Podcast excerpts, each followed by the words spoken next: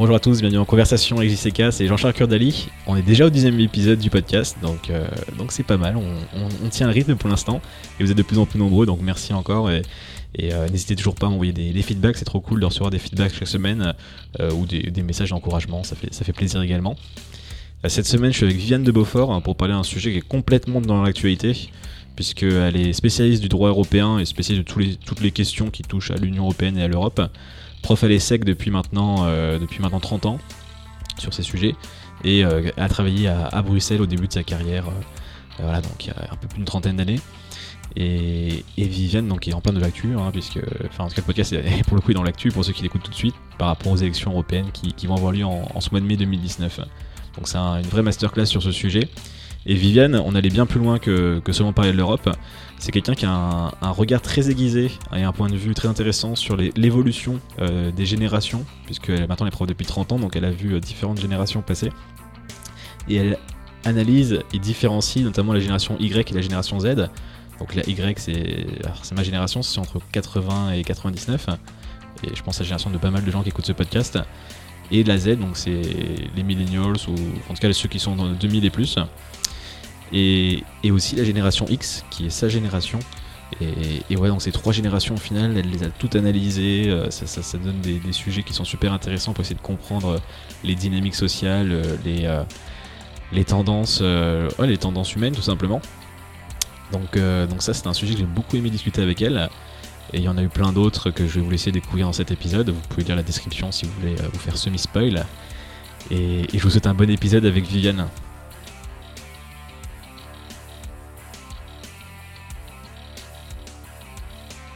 Eh ben c'est parti. Bonjour Viviane. Bonjour. Merci de, venir dans, le podcast. Mais c'est moi qui te remercie. Alors j'ai plein de questions à te poser, j'ai analysé ton parcours, j'ai pas mal étudié le sujet, il y a énormément de choses à dire, aussi bien en pro, en perso, il y a beaucoup beaucoup de sujets. Yes, je suis pixelisé en fait, donc tu choisis les pixels. Tu, me disais que tu avais vécu presque trois vies déjà, enfin tellement tu travailles, tellement tu fais de projets, donc, euh, donc on va avoir de la matière. Mais on va commencer par le, début, tu, où est-ce que tu es né, où est-ce que tu as grandi déjà, le début de ton histoire alors, a priori, je suis une pure parisienne. Euh, mais en fait, et donc j'ai vécu à Meudon, hein, tout près de Paris. J'ai fait mes études à Paris, euh, chez les bonnes sœurs. Je m'en suis remise. Je rigole. En fait, ça structure quand même pas mal les choses. Les, bonnes sœurs, à quel âge euh, À partir de la sixième. À partir de la sixième, école privée, enfin pas privée, école catholique. école catholique, ouais, rue de Lubeck, voilà, où j'étais boursière. Je précise parce que c'était au mérite, parce que mes parents n'avaient pas d'argent, c'était des intellectuels. Euh, et euh, alors même que je suis censée être une Française parisienne, en fait, dès que tu creuses un peu, euh, je suis beaucoup plus que ça, puisque à l'intérieur de moi, il y a déjà au moins quatre nationalités, ce qui explique d'ailleurs que je sois une Européenne par le sang, par les tripes et par, et, par, et par la tête. Euh, maman, euh, sa mère était grecque, mais d'Istanbul, en fait, de Constantinople, donc une exilée, euh, arrivée en Grèce.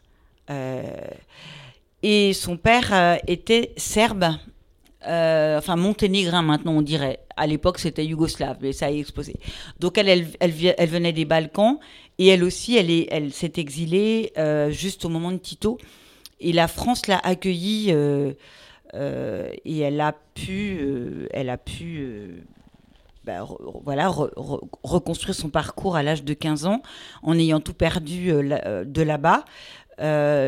pourquoi je dis ça? Parce que j'ai toujours été élevée, et c'est un sujet de société maintenant que je trouve très grave en France, dans le ce qui me paraissait une réalité, et je me demande si c'est pas un mythe, en tout cas il est mis en difficulté, qui est la capacité d'intégration euh, de la France des étrangers, la question des immigrés, la question de l'accueil des immigrés, la question de la chance qu'on leur donne et de la richesse qu'ils peuvent apporter à la France, puisque une grande, grande partie de la population, quand on creuse, sont des gens comme moi.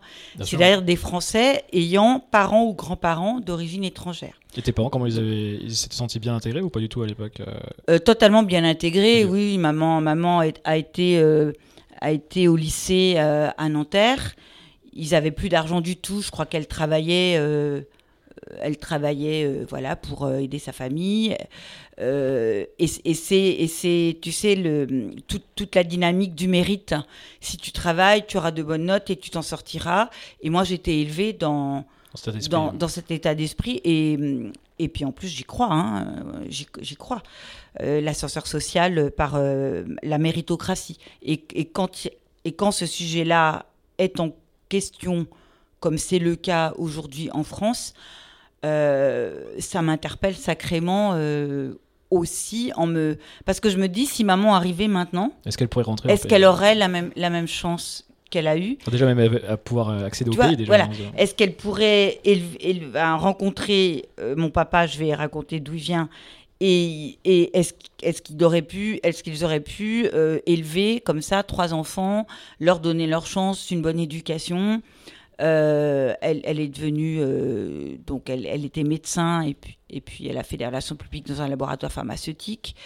Euh, et, c'est vraiment une question qui m'intéresse. Je me dis ce qui se passait naturellement il y a, donc voilà, juste, après la guerre. Ben peut-être maintenant, ces gens-là n'ont peut-être pas la même chance. Donc ça, c'est un de mes sujets, un point d'ancrage. C'est pour ça que je suis européenne. Mon papa, c'est un peu moins compliqué, mais quand même. donc sa mère était catalane je dis bien catalane, sans doute, euh, sans doute avec un peu d'origine juive. Euh, et là aussi, ça a été euh, voilà, donc très touché par Franco, etc., etc., un peu plus tard. Et, et mon grand-père était corse, Mattei. Donc en fait, mon nom de jeune fille, c'est Mattei. Du côté de maman, c'est Dropovic. Du côté de ma grand-mère, voilà, c'est un nom grec, Luciles. Et, et, tout ça, ça se voit pas dans De Beaufort, qui est le nom de mon mari, ex-mari, qu'il m'a laissé parce que, comme j'étais connue sous ce nom-là euh, à cause de mes publications et en tant que professeur, et parce que je voulais garder ce nom-là pour ma fille, pour la filiation, on va en parler peut-être. Euh, dans, dans, le divorce, on a convenu que je gardais le nom. Mais en fait, euh, voilà, derrière un nom qui a l'air hyper français de etc. On pourrait imaginer des racines, la noblesse, etc. En fait, je suis une saltimbanque, une métèque et une intello subversive et je le revendique. Et ça, c'est grâce à mes origines. Merci, papa et maman. Les quatre origines euh, de toute l'Europe. Voilà. Et, euh, et, donc, du coup, donc, toi, tu as, grand, tu as grandi en région parisienne, tu disais? Oui. Donc, j'ai grandi en région parisienne. Euh, avec deux religions, maman était orthodoxe et papa était euh, catholique, pas très pratiquant. Euh, du côté de papa, c'était des médecins pas très nantis, mais quand même un peu nantis, avec, avec une, grande, une grande maison, enfin un petit château en Normandie où on passait toutes nos vacances, où on retrouvait nos cousins. Et du côté de maman, ben, c'était une micro-famille puisque tout le monde était mort à cause de la guerre et que elle vivait avec sa maman et son père a été emprisonné. C'est des histoires ça incroyables. Euh, Tito faisait emprisonner tous les possédants parce qu'au bout de deux ans, il avait, euh, fait passer une loi comme quoi, au bout de deux ans, les biens privés devenaient des biens de l'État.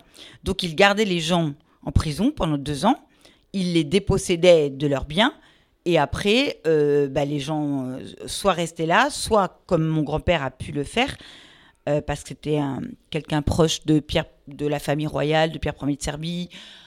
c'était quelqu'un de la haute, comme on dit. il a pu, il a pu revenir en France. il parlait français, parce qu'à l'époque, ces gens-là parlaient français. C'était la langue, tu sais, de la haute société, de l'élite. Et, hum, je ne savais pas qu'en Yougoslavie, parlait. Euh, en Yougoslavie, l'élite, tu sais, c'est un peu comme les Libanais. Euh, ah à l'époque, la, langue française était la langue de l'élite.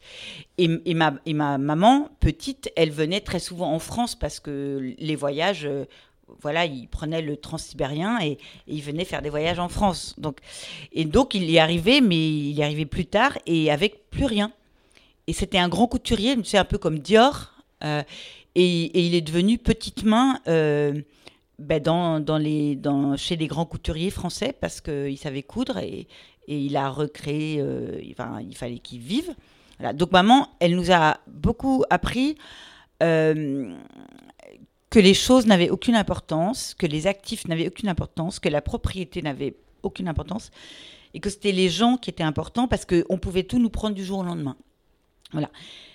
Deuxième élément important, euh, comme euh, c'est quand même le sud, hein, Catalogne, Corse, machin, nous, on a un sens de la famille euh, et de la filiation extrêmement ancré. Je suis d'ailleurs assez choquée, je dois dire, de la manière dont pas mal de gens en France, les purs Français, comme on dit, traitent leurs anciens et les mettent dans des mouroirs. Voilà. C'est vrai que C'est par un truc pays, qui- euh, qui- qui- voilà. il y a le Et, et- donc, moi, j'ai vécu dans cette maison dont je te parle à Meudon. On n'avait pas beaucoup d'argent, mais euh, maman, elle a pris euh, mon grand-père et ma grand-mère. Il était hors de question quand ils ont été âgés et malades. Euh, bah, euh, on était, nous, à deux euh, dans une chambre avec mon frère. Et il y avait une chambre pour mes grands-parents. Et en fait, on a vécu avec mes grands-parents. Et mes grands-parents m'ont élevé. Et si je te dis ça, c'est parce que du coup, ma maman a beaucoup élevé ma fille. J'ai qu'une seule fille, on en parlera. Et moi, euh, quand ma fille aura un bébé, et ça va pas tarder, je, c'est sans doute le seul truc, le seul truc de toute ma vie qui va faire que je vais euh, calmer le jeu de mes activités parce que j'accorderai l'absolue priorité à cette transmission de filiation et à pouvoir aider ma fille pour qu'elle elle soit pas gênée dans sa carrière et dans ses activités et dans sa vie. Et, et de la même manière à l'envers, on a gardé ma sœur et moi, mon papa, euh, pendant cinq ans. Il était hors de question de le mettre dans un truc là. euh. Il y en a un là à côté là. J'ai passé juste avant d'arriver au studio. J'ai vu qu'il y, avait un. a- voilà. un- alors c'est c'est un peu différent, je crois, mais je vois de quoi vous parlez. Enfin, y a- en tout cas, j'ai vu des gens, comme il fait beau, les gens étaient, étaient là, euh, dehors, euh, ils parlaient ensemble. euh, J'espère qu'ils n'étaient pas trop seuls, mais c'est tellement atroce, les hospices et tout ça, les EHPAD, les machins. Je me- le meilleur truc, c'est c'est le temps qu'ils sont valides ou qu'on peut le faire. C'est la- c'est l'intergénérationnel et, et ne pas considérer que ces gens-là sont une charge, mais qui peuvent apporter aux enfants, aux petits-enfants, Oui, Et peut-être- même en Afrique ou en Inde. mais bien pas, sûr, et, je trouve euh, que l'Europe euh, du l'Europe du Nord et notamment la France, on a on, on a construit des micro-familles. Alors en plus maintenant les gens divorcent, donc en plus tu as, les gardes alternés et tout ça. En fait il n'y a plus de famille, il y a des espèces de petites cellules. Et, et cet isolement fragmente la société, cet isolement individuel fragmente toute la société, je crois, et est, une, est pour moi un facteur d'explication de, tu vois, même des gilets jaunes, voilà, de ce sentiment de, de, Solitude, de- euh, de ne pas être dans la société, d'être Déconnecté. tout seul. Et quand on voit les gilets jaunes, il y a beaucoup de facteurs d'explication, je ne vais pas rentrer là-dedans. Mais moi, ce que j'ai vu aussi, c'est que les gilets jaunes, quand ils sont sur les ronds-points, euh, eh ben, ils parlent entre eux, ils font des fêtes, euh, ils font des barbecues, euh, ils se parlent entre eux et que je pense qu'ils ont spontanément, pour certains au départ, à l'origine, essayé de recréer des liens parce que leur problème, c'est qu'ils étaient seuls. Et cette solitude, alors même qu'on a les réseaux sociaux, il y a 4000 trucs par jour qui se passent et tout, dans les grandes villes, je pense que c'est peut-être un peu moins dans les campagnes, je sais pas, dans les grandes villes, je pense que c'est un fléau. Et j'ai appris avec terreur par un copain médecin qui est à Montpellier, mais qui s'occupe au Burkina Faso euh, ben, des anciens, qu'il est en train de se passer la même chose dans les grandes villes africaines. Ouais. Euh, C'est-à-dire qu'en fait, on, on- on leur a, on leur a fait calquer notre modèle, alors que notre modèle s'avère euh, totalement dramatique, quoi. Et, et ouais, je pensais pas du tout parler de ça, mais en Non, fait, mais c'est euh, c'est intéressant. C'est vrai que le- je pense que dans les petites villes, alors moi je viens de Nancy, donc euh, qui est plus c'est petit. peut-être un peu moins vrai, alors, je sais pas. Pour les personnes âgées, je pense que c'est moins vrai. mais- euh, Enfin, non, c'est justement c'est l'inverse. Pour les personnes âgées, je pense qu'il y a le même phénomène. hein, En tout cas, il y a le côté, je pense, ça vient, euh, euh, voilà, euh, l'image, représentation, et puis voilà, les- ils sont un peu obsolètes. En guillemets, je sais pas comment les gens Oui, c'est ça. En fait, ils servent à rien. en et fait, comme une charge, comme une charge pour les, ça, pour une les charge. enfants en fait. Quoi. Une charge. Après, moi, je peux pas jouer, c'est facile de dire ça de l'extérieur, mais euh, euh, vous, vous l'avez vécu, c'est différent. Mais, euh, mais euh, je pense qu'il y a ça. Et par contre, au niveau des jeunes, c'est clair que c'est plus facile de, de s'intégrer que dans une ville comme Paris, par exemple. Mais, mais euh, oui, c'est vrai que quand, quand on peut lire de la littérature ou même des, quand on parle avec des gens qui viennent d'autres continents, d'autres pays, on voit que le, la relation à- aux personnes âgées n'a strictement rien à voir avec euh, l'Occident. Oui, tu vois, c'est pour ça que j'ai parlé des anciens, parce que pour moi, c'est pas le même mot. Les anciens. ouais. Tu vois, les anciens. Alors que là, de, de, de quoi on parle en ce moment? On parle de la dépendance. Mais tu te rends compte? Ce mot, ce mot, ce que ça peut impliquer, alors pour ceux qui ont en charge, donc ce qu'on appelle les aidants, ce mot-là aussi, il est quand même euh, hyper connoté. Donc d'un côté, tu aides, et de l'autre côté, l'autre, il est dépendant. Euh, Ça crée quand même une posture assez terrible, quoi, je trouve, de, de, de, tu vois, de relation verticale. Euh, alors, tu vas aider tes enfants, ça c'est normal. Et genre, euh, tu vas aider tes vieux.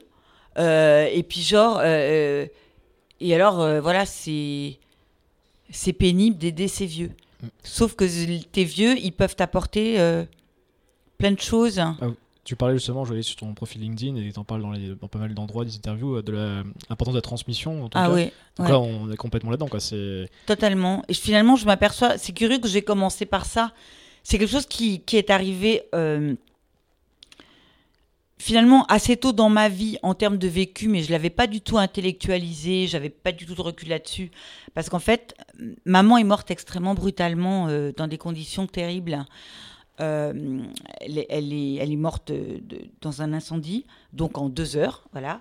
Et, en fait, et en fait ma, ma et moi, euh, ben on, s'est dit qu'est-ce qu'on fait avec papa, qui avait à l'époque 70 ans, qui avait toute sa tête, mais qui était, qui était grabataire, et, et que maman avait en charge.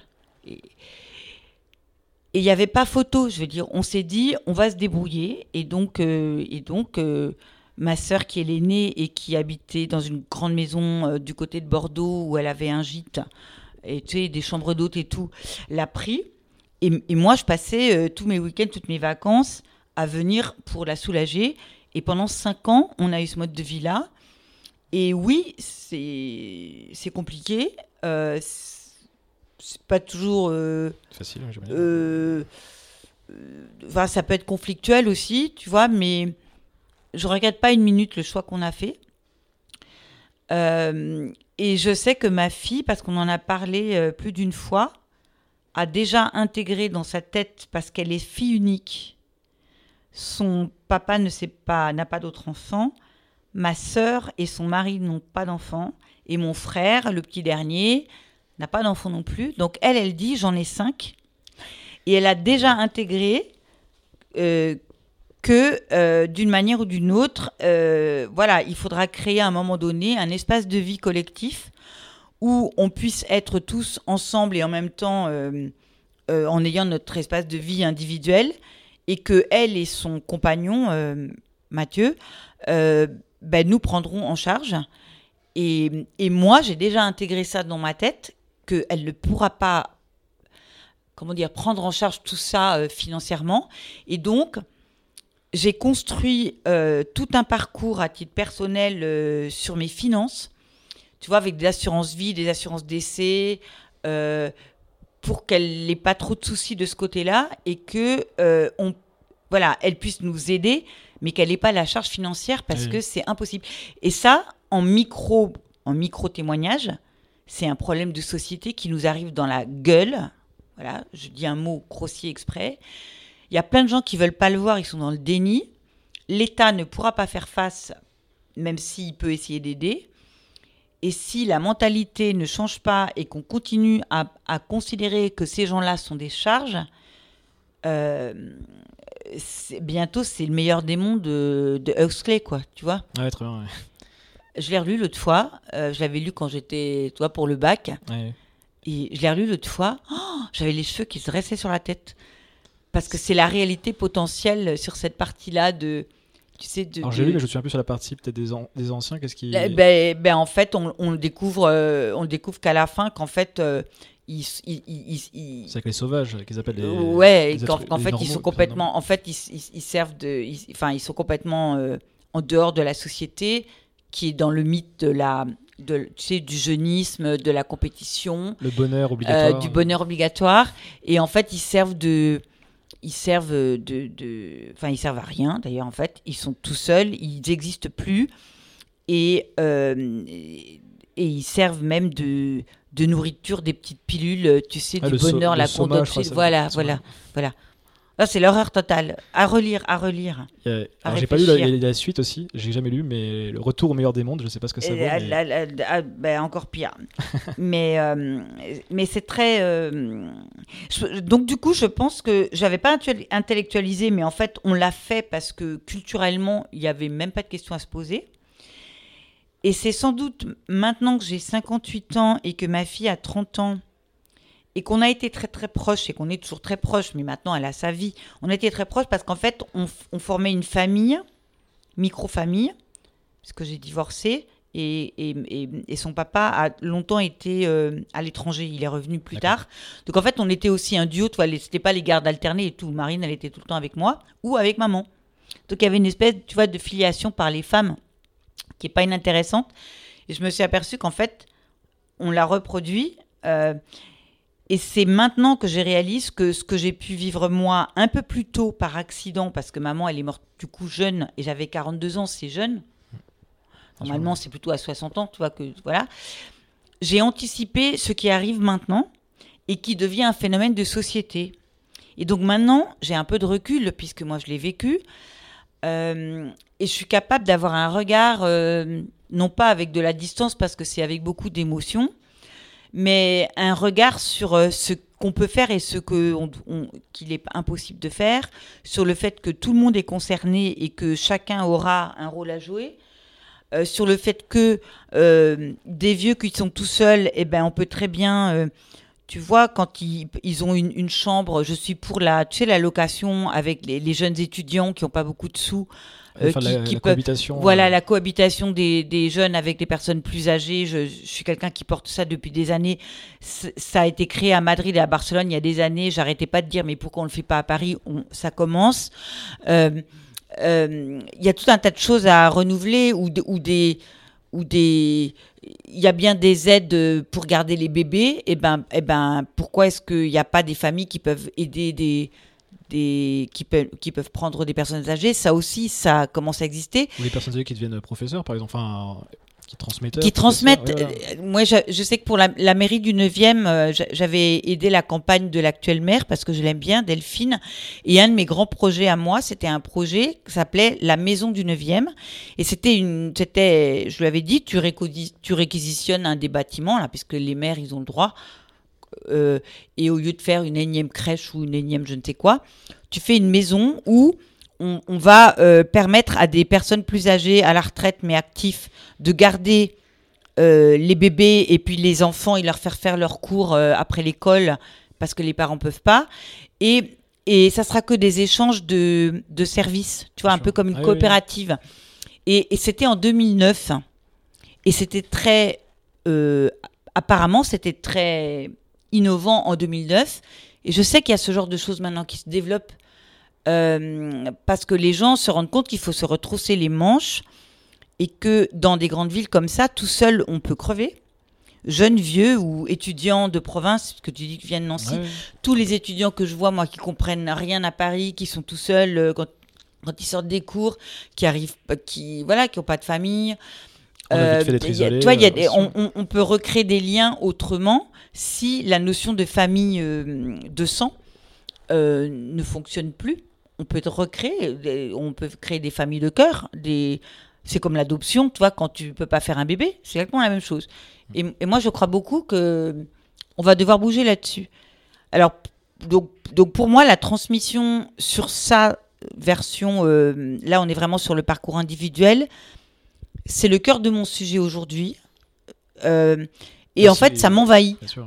Ça m'envahit. professeur depuis. Voilà. tu es professeur pardon depuis euh, une trentaine 30 d'années, ans. 30 ans. Ouais, par choix. Donc, et transmission, c'est quand même quelque chose qui est depuis longtemps. oui, Mais là, il y a une différence quand même. Il y a quand même eu un basculement euh, ouais. euh, selon les époques, euh, du coup. Il y a un basculement parce que la transmission de professeur, c'est ma deuxième vie.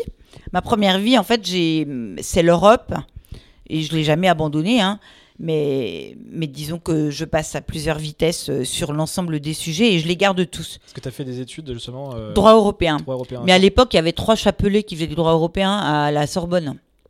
Il y avait un seul, euh, à l'époque, on appelait ça un DEA, tu vois. Et j'ai fait ça parce que moi, c'était l'Europe depuis mes 14 ans. Simone Veil, euh, alors maintenant c'est à la mode, mais moi, c'était mon idole. C'était la parce qu'elle était présidente du Parlement européen. Non, mais parce que l'Europe, qui construit une citoyenneté par les valeurs, tu vois, ça me parlait, puisque j'avais une maman orthodoxe. Donc on était en mélange religieux, en mélange culturel, euh, avec des gens qui avaient des actifs, des gens qui étaient des intellos, euh, des gens qui avaient la porte ouverte, euh, comme mes parents. On, ils recevaient tous nos copains paumés. on a été élevés comme ça, c'était un peu le souk. Il y avait toujours une place de plus à la maison. Il y a- on était trois et on, a- on avait toujours un à amener, à ramener. Euh, alors ma soeur qui était plus grande, elle a ramené un étudiant qui, qui bouffait euh, des boîtes de canigou pour survivre à Nanterre. Donc maman disait, ben voilà, il va venir prendre un repas chaud. Et, et, et de l'autre côté, des gens qui avaient un peu plus de, de- voilà, un peu plus de choses, d'argent. Et euh, mais mais hum, donc moi c'était l'Europe parce que l'Europe c'était euh, bah, c'était euh, maman c'était euh, les valeurs humanistes en fait. Et pour moi, l'Europe, c'est l'humanisme. Et c'est très bien que on soit juste au moment, au cœur des élections européennes. Parce que si dans les partis politiques, euh, il y a des débats qui continuent comme celui qui a eu lieu là, qui était lamentable, Et là, on- Et- alors pour préciser, on parce que les gens écouteront peut-être plus tard, on est en avril euh, 2019, du coup, donc les élections, c'est dans un mois et quelques, c'est au, au- au mois de mai. fin mai. ouais. Et le- les premiers débats en France, euh, c'est chaotique, lamentable. euh, tu peux, Euh, qu'est-ce que tu as trouvé chaotique euh, que- tout, Quels sont les sujets que tout, euh, c'était pas structuré, on comprenait rien.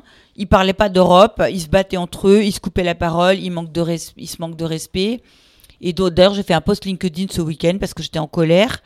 Parce que moi qui suis, qui ai fait toutes mes études sur le, en droit européen, en économie européenne, en sciences politiques européennes, qui travaille de, qui est travaillé dedans à la Commission européenne, au Parlement européen, qui était lobbyiste d'entreprise, qui continue à porter des dossiers et qui continue à enseigner le droit européen, qui est un bloc sur l'Europe. Donc je veux dire une, une plus euh, pro-européen. expert sur les questions européennes. euh, voilà, en France, euh, voilà, on n'est pas très nombreux. Un, je n'ai rien compris à ce qu'ils ont dit. Donc tu imagines euh, le citoyen moyen, même avec la meilleure volonté du monde, ce qu'il a pu Impossible. ressentir. Mm. Euh, et deux, en fait, ils ont parlé très peu d'Europe. C'est-à-dire qu'ils ils vont, ils vont créer eux-mêmes ce qu'ils redoutent le plus, c'est-à-dire un, l'abstentionnisme, et deux, la montée des extrêmes. De quoi ils créent leur, ils créent, ils créent leur fausse commune. Donc je suis très en colère, très très en colère.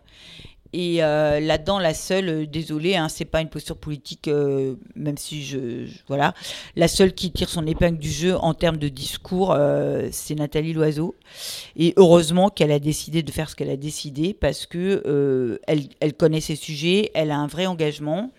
Et j'espère qu'elle va limiter la casse. Mais une fois de plus, en France, on est sur le mythe du sauveur. Alors là, c'est la sauveuse. hein, pour une fois, c'est une femme. Euh, mais quand est-ce qu'on va arrêter en France, quel que soit le sujet? Parce que tu vois, le grand débat, c'est la même chose. On attend du président euh, qu'il nous sorte un chapeau de son, miracles, là. un, un lapin du chapeau magique après le grand débat, voilà, qui vient de se terminer et sur lequel on va avoir euh, maintenant, euh, voilà, des, des projets. Déjà. ouais. Et voilà. Est-ce qu'on va arrêter en France, alors qu'on a tué le roi au moment de la Révolution, de recréer le mythe du roi partout, c'est-à-dire euh, l'idée que tu as, as un chapeau magique et que tu vas sortir le lapin avec la baguette qui va résoudre tous les problèmes. Mais non, les problèmes, on les résout quand chacun, tu vois, c'est le fameux ça commence par moi euh, de Cédric, euh, euh, que porte beaucoup euh, ma fille, que porte beaucoup de start-up euh, qui, ont des projets à impact. C'est comment je peux, moi, impacter avec mes petits moyens dans mon domaine et selon le sujet que j'ai choisi. Et tu peux le refaire en comment moi je peux impacter en tant que citoyen, en tant que consommateur. Ma fille, c'est en tant que voyage acteur, voyagir, voilà. C'est on se prend par la main et on est responsable tous et individuellement. Arrêtez d'attendre que l'État euh, que l'État fasse quelque chose. Il peut plus de toute façon. Il a plus les moyens. Il est dépassé. Il a pas de sous. Euh, la société ne fonctionne plus comme ça. Et, euh, au-delà de, la, de France, quand tu parles d'Europe. et, et si je parle de ça pour la France, c'est parce que l'Europe, elle est construite a priori sur des valeurs. Et contrairement à ce qu'on dit, et donc là, je vais prendre un peu de temps pour expliquer, deux minutes. justement parce qu'elle n'a pas a priori de légitimité politique, puisqu'elle n'est pas construite sur un État-nation qui est notre ancrage, elle n'est pas construite sur une race, elle n'est pas construite sur une religion, elle est construite sur des valeurs. Donc c'est déjà très euh, un peu hors sol, tu vois. Donc ça parle aux gens euh, ben, éduqués, qui ont réfléchi à ça, qui ont travaillé. Toute la construction du système, toutes les décisions qui sont prises à Bruxelles, contrairement à ce qu'on raconte, elles ne sont prises qu'après qu'il y ait des exercices à peu près équivalents à ce qu'on vient de faire avec le grand débat, ou ce qu'on avait fait avec Grenelle 1 et Grenelle 2 sous Borloo, c'est-à-dire des consultations, des débats, des auditions où tout le monde a le droit d'exprimer son point de vue. Et la commission. C'est qui tout le monde du coup? Ben, ça peut être un citoyen, ça peut être une ONG, ça peut être des associations. Voilà. Et en fait, il y a un site de consultation où la Commission européenne, sur quasiment tous les sujets, alors c'est la pêche, c'est euh, euh, des sujets juridiques, c'est euh, les OGM, euh, c'est le droit de la concurrence, tu vois, tous les sujets. Elle lance des consultations ouvertes. T'as pas besoin de sous, il suffit d'avoir un ordinateur et le web. Euh, et tu donnes et tu, tu réponds, tu donnes tes arguments. Tu peux donner des éléments en plus quand tu as ce qu'il te faut. C'est le cas des, des voilà une une ONG qui est spécialisée sur un sujet, ben, elle va donner des études.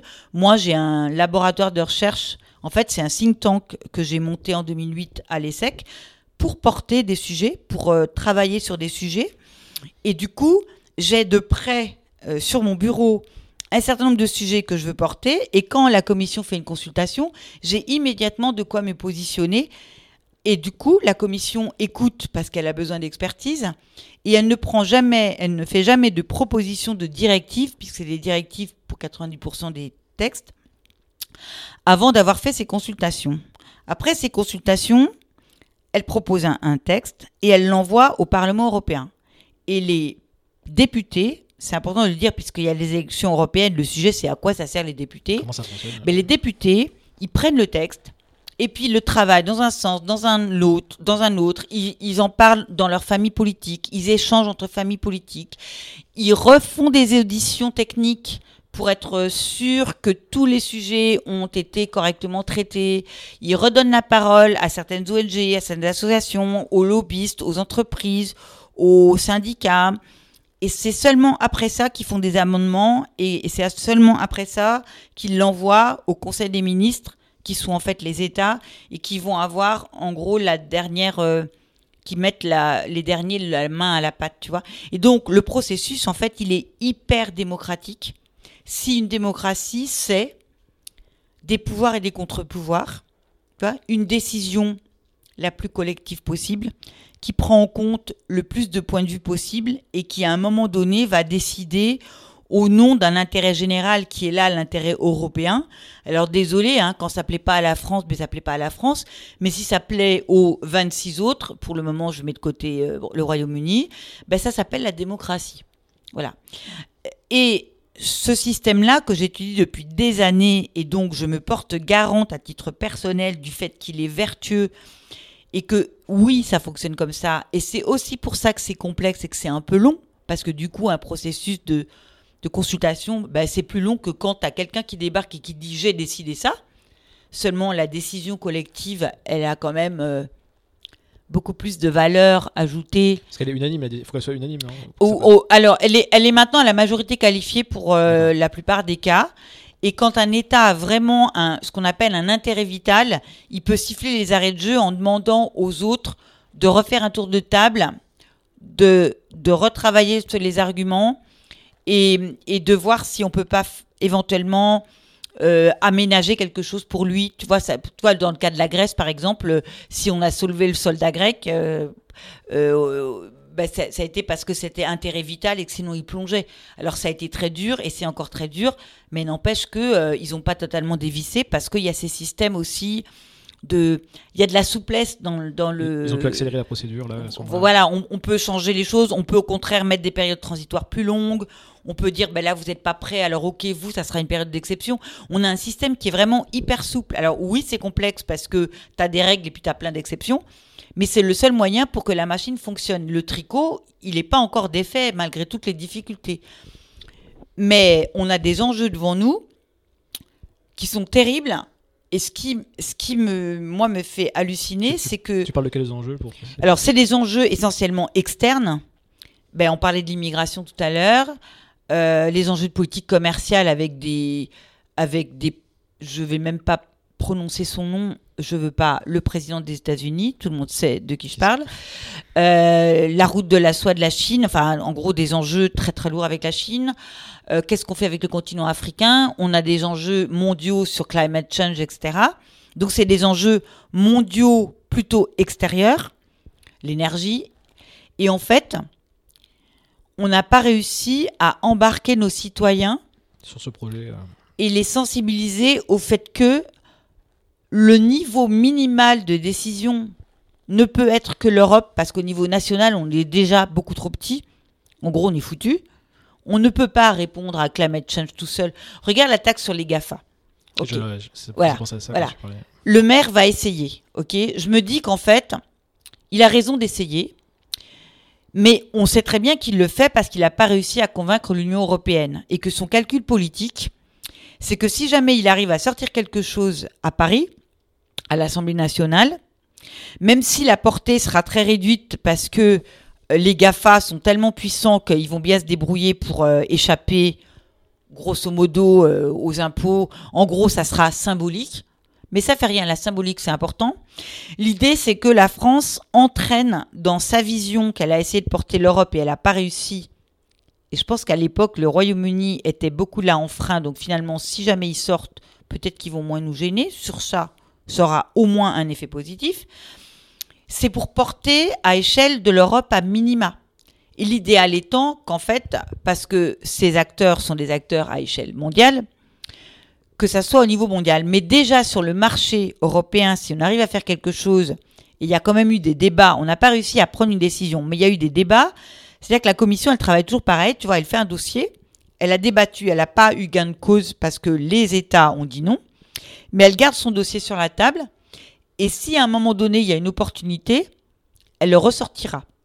Et on peut très bien considérer que l'opportunité, en fonction des résultats des élections européennes, ben, ça va être des partis politiques au Parlement européen qui disent vous me ressortez ce dossier-là parce que c'est un sujet de fond et qu'il est anormal que ces grandes entreprises qui font du chiffre d'affaires Dans le monde entier. en Europe en Europe, en l'occurrence. ne payent pas d'impôts en Europe. Et on repartira là-dessus. Et en fait, toute l'Europe, elle s'est construite comme ça. La première fois, on se prend une claque. Euh, ça fonctionne pas, on n'y arrive pas. La deuxième fois, ça fonctionne. La troisième, et voilà. J'ai des tas d'exemples sur des sujets plus ou moins techniques où on a raté la première fois. euh, et puis on, on a laissé le dossier, la commission l'a remise dans son tiroir, on appelle ça, tu vois. Et puis il y a une opportunité politique, on l'a ressortie. Et puis cette fois-ci, ça a fonctionné parce que les États, entre-temps, ils a- avaient pris conscience qu'en fait, ils n'y arrivaient pas tout seuls. Euh, je te donne un exemple. Le mandat d'arrêt européen.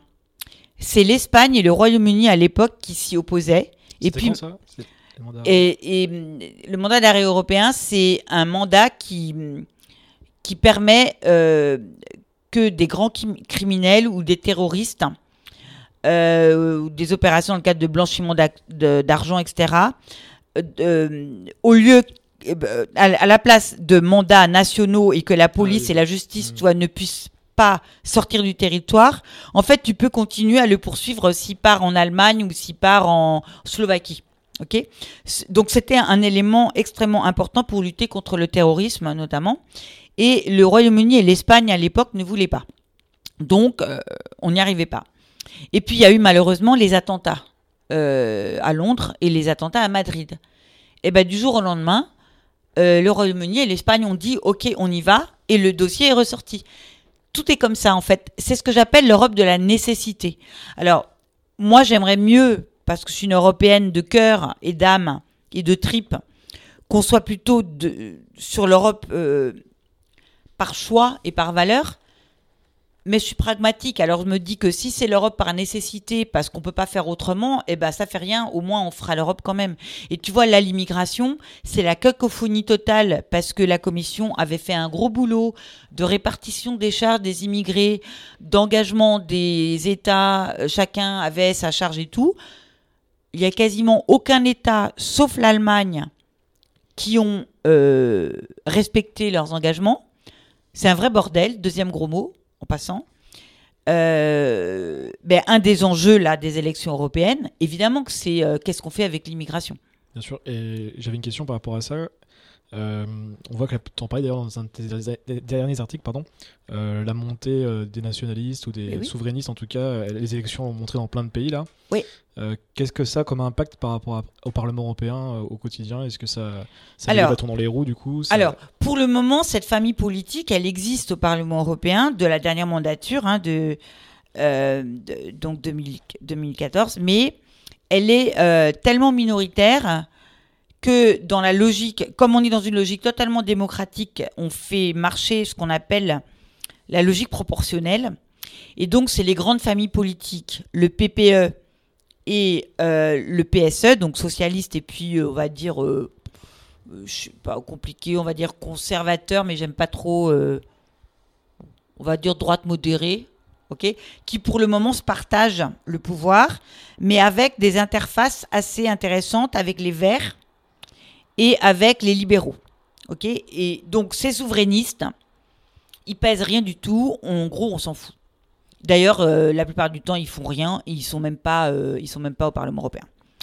Si en revanche, ils arrivent en nombre au Parlement européen et qu'ils arrivent à constituer une famille politique importante et qu'ils pèsent, ils vont bloquer tout, tout le système, puisque leur objectif, c'est de détricoter l'Europe et de revenir à la souveraineté, d'où l'idée de souverainiste, euh, de l'État-nation. C'est-à-dire de, défaire euh, tout ce qui a été fait et de s'inscrire en faux par rapport à tout ce que je te dis.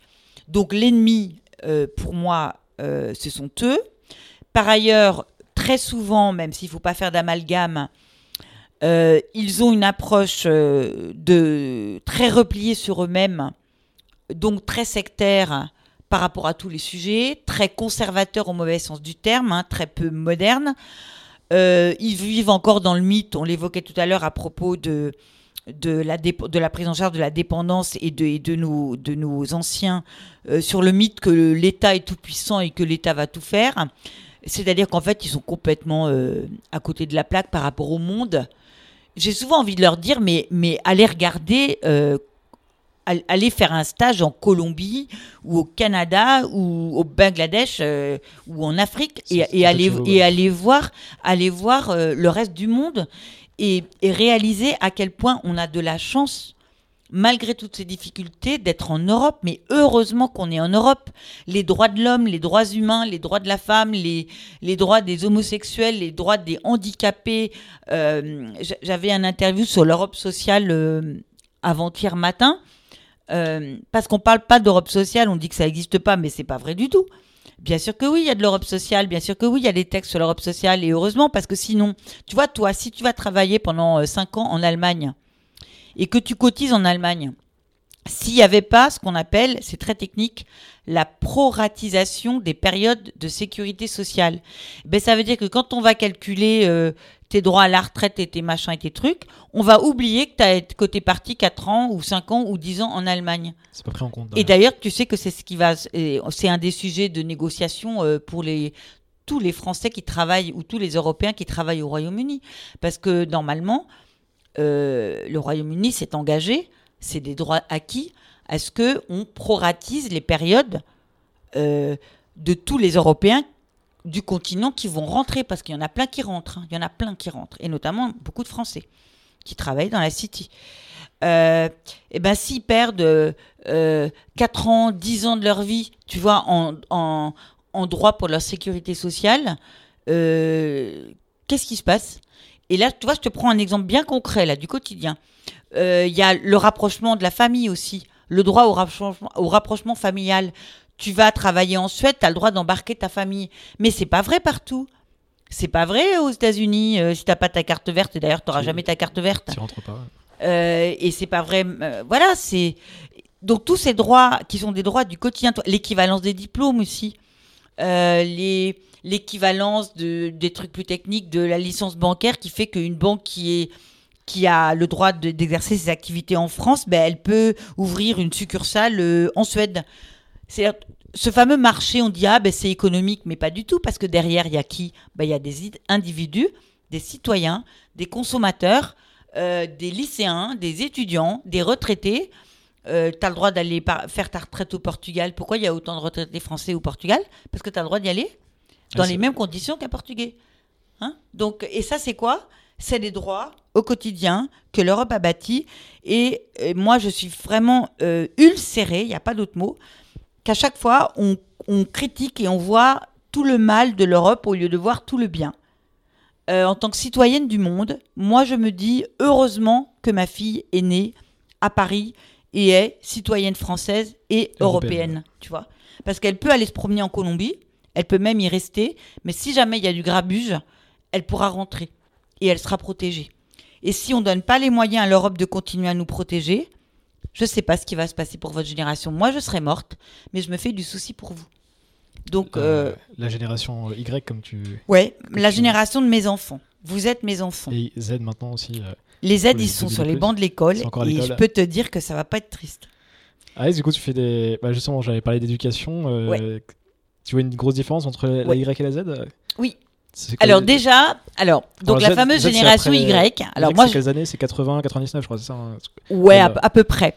Alors, donc, je te- ferai une remarque que m'a faite ma fille et que j'ai trouvée très pertinente parce que quand j'ai commencé à écrire mon livre sur la génération start-up, start-upeuse qui correspondait en fait à la génération Y, c'est-à-dire la tienne, mais qui avait fait le pas de côté et qui refusait, on va dire, de travailler dans les cabinets de consultants, d'avocats et de grandes entreprises ou qui ont été 3 ans, 5 ans et qui ont dit je tire ma révérence et je vais essayer de monter une start-up et d'aller dans ce milieu. Ou le freelancing, choses comme ça. Voilà, ou d'être en freelance, ou enfin en tout cas de travailler autrement, de partir aussi de Paris, euh, beaucoup, parce que ça va, voilà, tu vas peut-être repartir à Nancy, tu vois, parce que c'est une ville sympa, il y a plein de choses intéressantes aussi.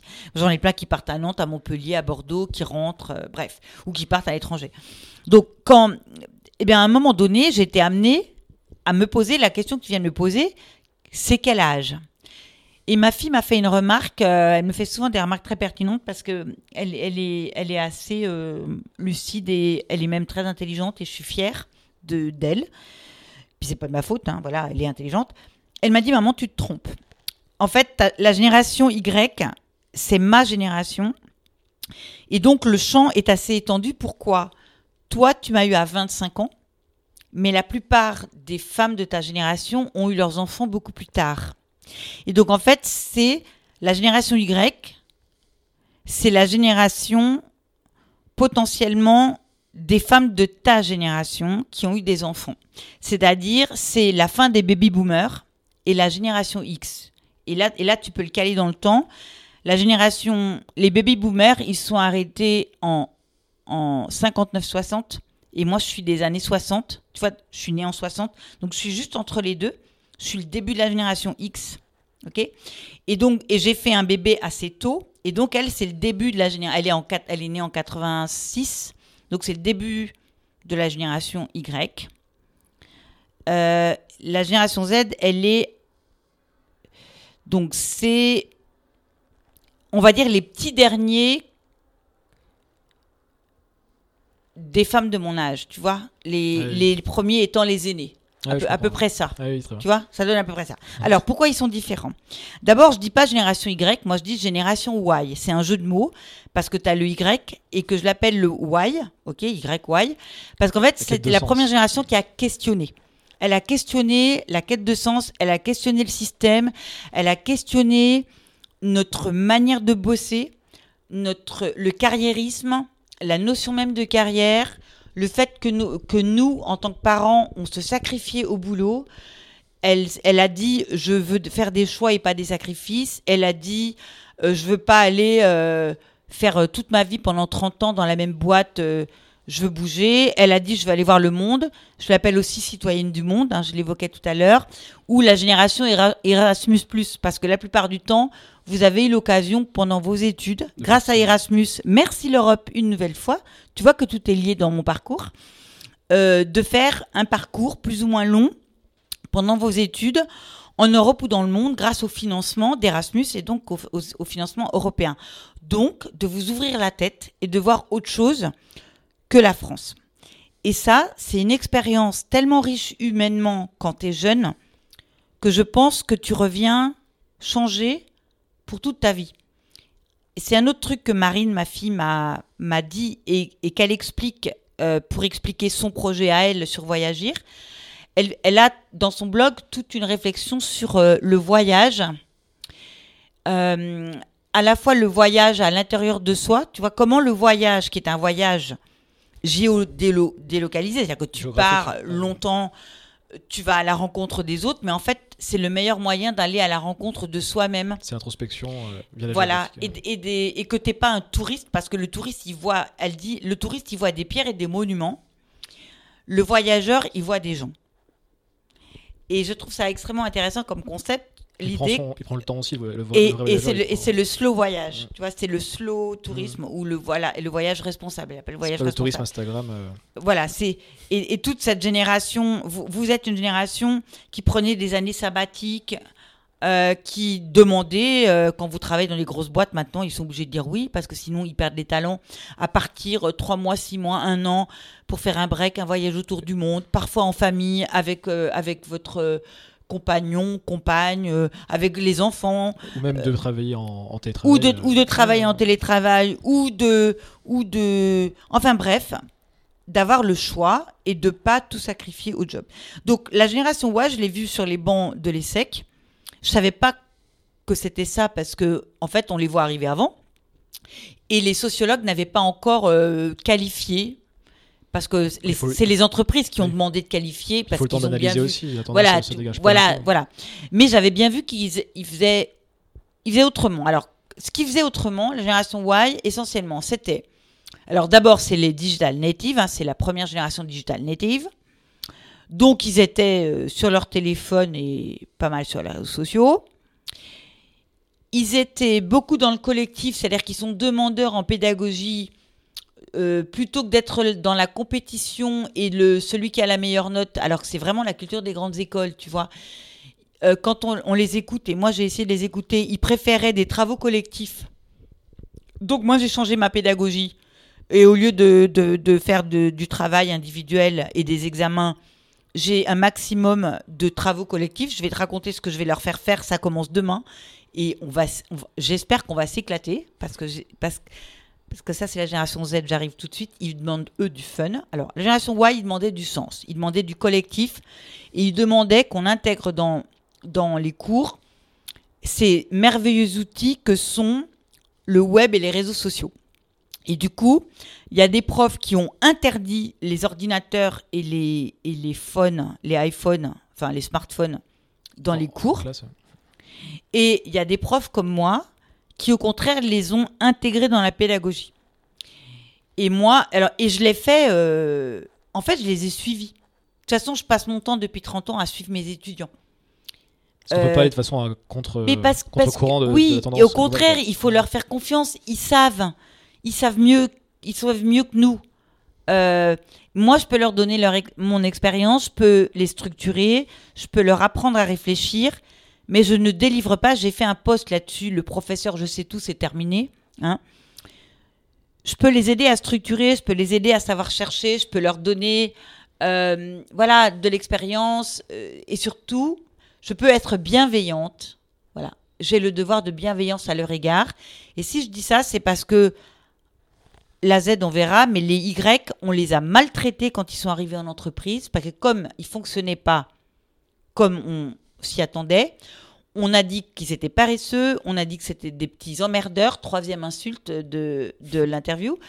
On a dit qu'ils étaient égoïstes, on a dit que c'était des fumistes, on a dit qu'ils n'étaient pas fidèles aux entreprises. Je pense que l'entreprise, là, a pris la mesure du saut de système qui est en train de se passer et du fait que non seulement il faut les intégrer et les accepter comme ils sont, mais du fait qu'ils apportent une richesse incroyable. Simplement, t'as pas les mêmes moteurs à utiliser pour les faire je vais même pas dire travailler, je vais dire participer. Tu vois, j'élargis le champ. Ouais, la, motivation n'est pas du même endroit. L- Alors, la hiérarchie, euh, terminado. hein. Terminado. D'ailleurs, en cours, même si à l'essai qu'ils sont polis, parce que j'ai la chance qu'ils soient polis et qu'ils s'expriment bien, ils te remettent en cause euh, quand ils sont pas d'accord avec toi ou, ou quelquefois quand ils ont une expertise sur un sujet particulier, parce que tu en as qui ont capitalisé sur des expertises, parce qu'ils sont tellement riches d'expériences, de choses, de tout ce qu'ils ont pu regarder sur différents sujets, qu'il y en a, euh, moi, ils me bluffent, hein, et je leur dis, bah ok, euh, viens expliquer aux autres, parce que euh, sur ça, t'en sais plus que moi. Mais tant mieux, parce que quand on parle de transmission, euh, bah, pour moi, là, je suis dans du cross-mentoring et du cross-transmission. Ils peuvent m'apprendre des choses. Moi, je suis prof, tu vas rigoler, pour une chose. Et donc, c'est ma deuxième carrière, puisque j'étais à Bruxelles avant, je gagnais beaucoup mieux ma vie. J'étais lobbyiste, euh, voilà. Jamais, jamais sur des sujets qui me plaisaient pas. hein. J'avais ma liberté. Mais je suis devenue prof, donc j'ai fait l'effort de faire une thèse alors que j'avais mon bébé à, à l'époque. Euh, C'était difficile. J'ai appris à travailler la nuit sur ma thèse. Euh, Je, je devais gagner ma vie aussi, donc ça a été dur. C'est comme ça que j'ai- j'ai appris à travailler tout le temps, en fait. 14 heures par jour, tu disais. Ouais, et voilà, la nuit, enfin bon, tout le temps, euh, voilà. Euh, parce que, un, l'éducation sauve le monde, et deux, à titre très perso, c'est hyper égoïste. En fait, un prof, c'est la seule personne qui a la possibilité d'apprendre toute sa vie. Voilà. Et donc, moi, je suis prof pour être à l'école toute ma vie. C'est comme ça que je conçois le job de prof. Alors, la génération Z, j'ai pas oublié ta question. j'ai pas encore un diagnostic tout à fait affiné parce que je m'y confronte. J'ai bien dit, j'ai pas dit je m'affronte, hein, je m'y confronte, qui est un mot plus euh, collaboratif. Depuis 2-3 ans, alors la différence, alors il y a des points communs avec la et encore plus digital native, euh, Alors, complètement pour le coup. bah. encore plus euh, citoyen du monde. Mais il y a deux trucs euh, qui. Alors, pour l'instant, ça, ça, ça me gêne, je sais pas, ça m'interpelle parce que je sais pas trop ce que ça peut donner. Je, j'ai l'impression qu'ils ont un déficit d'attention. Euh, euh, tu vois, un, un vrai problème de concentration. Ça, c'est lié à la tendance euh, globalement sur, euh, sur Internet. On- et je, parce, parce qu'ils ont été trop loin dans euh, les Y ont quand même une certaine mesure sur les réseaux sociaux. J'en ai même certains qui ont pris du recul, tu vois, qui disent euh, des détox. je- voilà, qui font de la détox ou qui disent moi je vais sur celui-là, Instagram et puis euh, euh, Snapchat, mais bon un tel un tel j'arrête. Qui hum, voilà, Un peu plus modérés En, en tout cas, ils sont ils sont modérés. Ils, font attention à, à pas être instrumentalisés, tu vois, et vraiment à perdre le fil. Les aides, ils ont été élevés tellement là-dedans que j'ai un peu l'impression que l'effet pervers, c'est euh, une vraie difficulté de concentration. Ça, c'est embêtant parce que tu peux pas euh, zapper euh, tout le temps, surtout, parce que ça veut dire que ton degré d'appréhension d'un problème, quel qu'il soit, d'une question, quelle qu'elle soit, elle est très euh, superficielle. Et ça, ça me gêne. Alors, parce que du coup, tu peux pas devenir expert dans un domaine ou, ou dans plusieurs domaines. Tu sais un peu de tout, de tout. T'as pas la capacité euh, d'identifier des conneries. Quatrième ou cinquième gros mot? Oh, je c'est quatrième. ouais. Quatrième. Je m'en suis accordé un certain nombre toute seule, mais Mm. je vous dirai après. Euh, les fake news, parce, parce que tu n'as pas de recul, euh, tu peux tout prendre euh, comme argent comptant. Donc ça me paraît très dangereux. Et C'est que du flux, les, choses, passent. vois, euh, ça voilà. jamais. Et puis ils sont zappeurs. Tu vois Le flux, les trucs. Alors là, je vais les challenger sur un truc. Je disais, on- et on commence demain. Donc, j'ai un cours d'institutionnel sur l'Europe euh, et de lobbying. Donc la partie institutionnelle, c'est l'analyse des institutions européennes, les mécanismes, euh, les problématiques de pouvoir, un peu, mais en mode plus sophistiqué et clair, euh, ce que j'ai évoqué rapidement tout à l'heure, comment la commission travaille, le Parlement, etc. Mais aussi la citoyenneté. Et la deuxième partie, c'est la partie plus pragmatique. C'est une fois que tu as compris comment le système de décision fonctionne, à Bruxelles, à Paris ou ailleurs, mais on va, on va déjà faire euh, Bruxelles-Paris, c'est comment, quand tu es une entreprise, une fédération, une ONG, euh, un citoyen, euh, une start-up, tu fais du lobbying, c'est-à-dire tu essaies d'influencer le système euh, pour pousser ta vision, tes intérêts, faire adopter un texte, ne pas faire adopter un texte. Bah, je peux prendre un exemple au hasard qu'on va étudier parce que c'est pas au hasard. Climate change, c'est une poussée sociétale. Elle s'est traduite en Europe et particulièrement en France par le procès du siècle. Génération Z aussi, avec les, étudiants, euh, pas les, lycéens. Euh, absolument. Et ça devient un vrai procès, tu sais, et ça fait partie du grand débat, et il va y avoir des mesures, et ça a été le facteur déclenchant, la taxe et écologie, tu vois. Donc on est au cœur d'un sujet. Sur les gilets jaunes. Avec les gilets jaunes, au départ, c'est ça. Donc c'est un énorme sujet de société. Et donc la question là, c'est comment, que doit faire l'Europe, que doit faire la France qui prend l'initiative et qui va faire de, qui va influencer pour que il, se passe euh, davantage de choses, il y ait davantage d'engagement avec un S, hein, des, engagements concrets sur. Euh, alors, est-ce que c'est taxe carbone au niveau européen? Est-ce que c'est, euh, je ne sais pas. Est-ce que c'est, il y a tout un tas de choses. On n'a pas le temps de rentrer dans des dossiers vraiment techniques, puis ça, ça cassera les pieds aux gens qui m'écoutent. Mais mais c'est comment on s'empare de ce sujet et là, le lobbying, c'est un lobbying vertueux. C'est en fait de la démocratie participative. Et les deux sont beaucoup plus proches qu'on ne peut le croire. Ça, c'est un autre des, thèmes que je porte et je suis en train de finir un bouquin qui va être publié en septembre là-dessus. À partir du moment où c'est les citoyens et les acteurs de la société civile qui font du lobbying et pas seulement les gros lobbies économiques comme Monsanto, ben en fait, tu te réappropries le système de décision et tu arrives à peser dessus. Et David contre Goliath, David peut gagner. Ça m'est arrivé plus d'une fois, donc euh, je peux le prouver. Alors mes étudiants, qu'est-ce qu'on va faire? Eh bien, il n'y a pas mieux que la réalité pour nous servir. On va faire une première période. Ils vont se mettre en huit équipes et ils vont suivre semaine par semaine jusqu'aux élections ce qui se passe dans les familles politiques en utilisant des médias que moi je connais, que je leur ai donné parce que je leur facilite le travail. Il y a toute l'Europe, il y a Euractiv, enfin, je connais tout ça par cœur. Mon blog, où je, poste beaucoup de choses. J'ai préparé depuis le mois d'octobre tout ça. OK? On va utiliser un blog parce que c'est quand même beaucoup plus fun euh, que des slides. OK? Vous allez partager le contenu. Voilà. Euh.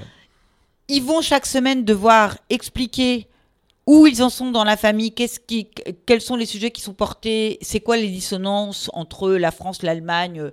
Et là-dedans, je rajoute des petits trucs pour compliquer. C'est euh, ben, il y a encore Brexit, qu'est-ce qu'on fout avec ça? Il y a l'immigration, il y a climate change. Est-ce qu'il y a des sujets particuliers qui sortent? Euh, Est-ce qu'il y a des parties un peu euh, étranges dans, en Suède ou en Espagne qu'on ne voit pas? J'ai une, jeune étudiante qui travaille avec moi depuis janvier, qui a préparé avec moi. Elle va être mon moniteur, on appelle ça. Donc parce qu'elle a un degré en fait d'appréhension. En fait, elle est comme mon copilote ou mon chef d'orchestre. Elle va travailler avec moi, vraiment en duo avec moi, Anne. Et euh, je crois qu'elle a vraiment adoré. Euh, voilà, elle a choisi son sujet. Et en fait, elle va les challenger et elle, elle va remplir les trous que les autres n'auront pas pu remplir parce qu'ils ont peu de temps. Et on fera, après les élections européennes, une séance de restitution de, ben voilà, les résultats, c'est ça. Par rapport à la campagne, vous, qu'est-ce que vous en pensez? Et en fait, ça leur permet, on fait de la pédagogie, ils font les exercices, ils vont faire des recherches, ils vont donner leur avis, on fait un débat.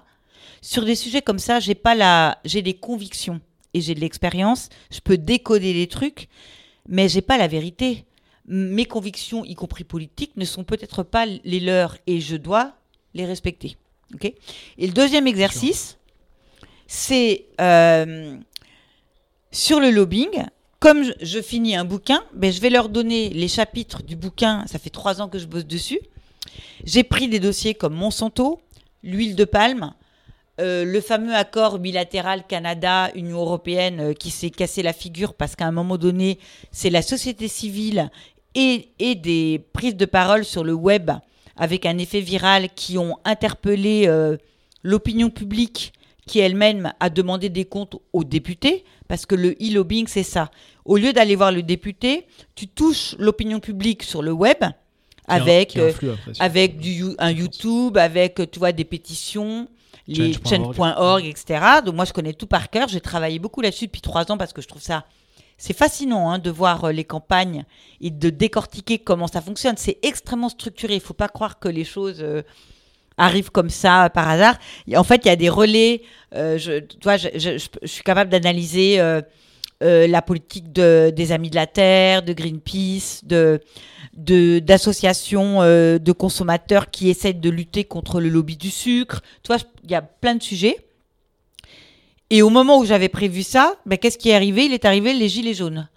Alors, malheureusement, euh, je ne me réjouis pas qu'il y ait eu les gilets jaunes, mais c'est quand même révéla- révélateur d'une vraie crise sociale, sociétale, économique et du système politique que j'appelle une interpellation sur la réalité de la démocratie participative. On est en France dans un vieux modèle de démocratie basé beaucoup sur le représentatif, c'est-à-dire les élections. On a mis dans les institutions une vague capacité à consulter. Le grand truc, c'est le référendum. On a ajouté des trucs plus modernes qui sortent de Bruxelles, hein, qui sont les fameuses consultations et les auditions. Comme, Euh, comme le grand débat, par exemple. là, c'est- et, C'est et c'est un peu cet esprit. mais sauf que, sauf que le gouvernement n'avait pas du tout prévu le grand débat. Le e-lobbying, c'est les gilets jaunes, la crise, le gouvernement qui se dit j'ai qu'un seul moyen d'essayer de répondre, c'est de lancer une grande consultation, c'est-à-dire d'ouvrir la démocratie participative. Je le fais de manière cadrée avec le grand débat, en espérant que ça calme les gilets jaunes. Ça a calmé une partie, mais c'est plus compliqué que ça. Et là, la question, c'est est-ce qu'on arrive à relever le challenge? Qui est quoi? Qui est tout simplement la co-construction de décisions au-delà des partis politiques, peut-être avec les partis politiques, mais avec toi et moi comme citoyens, et ce qu'on appelle les relais. Et des relais, ben, on reprend, c'est des ONG, des syndicats, des associations, euh, des mairies. Il y a eu beaucoup, beaucoup de choses au niveau local qui ont été faites. C'est, ils ont vraiment super bien joué leur rôle, les consultations euh, systématiques, les consultations web qui ont eu lieu. Et ben mes bébés, qu'est-ce qu'ils vont faire à l'ESSEC? On va aller regarder le grand débat. Si tu as été voir le site par curiosité, les trucs, ils ont vraiment joué le jeu, tout est transparent, on voit absolument toutes les consultations, y compris les consultations qui, ne seront pas prises en compte parce que elles ne correspondent pas aux règles du jeu, mais elles y sont quand même si tu veux aller regarder. Je vais les mettre en équipe, ça sera le deuxième exercice. Et par thématique, ils vont choisir. Il faut toujours. Maintenant, cette génération, tu leur imposes pas. Donc, il faut absolument capter leur attention par intérêt. J'ai un coût de transaction pendant le cours qui est de, de prendre le temps de leur faire choisir leur sujet parce que sinon, ça ne fonctionne pas. On les perd tout de suite. hein. Oui, Je peux c'est- pas, je peux pas leur Ouais, imposer. bien, Et, et euh, si je dis ça, c'est parce que je suis en train là en même temps d'expliquer aux entreprises que c'est ça qu'il faut faire avec eux. Vous ne leur imposerez pas de décision vous, parce que vous êtes le supérieur hiérarchique, ça ne marche pas. Vous les embarquez sur un projet, vous les embarquez parce que sur euh, un truc sympa, intéressant intellectuellement, et là ils sont capables de faire des choses euh, fabuleuses. Et j'espère que ça va les intéresser et qu'ils vont sortir des trucs euh, auxquels je j'aurais peut-être pas pensé moi, parce que j'essaie d'être, de suivre le mouvement, mais je suis quand même structurée années 60, hein Voilà.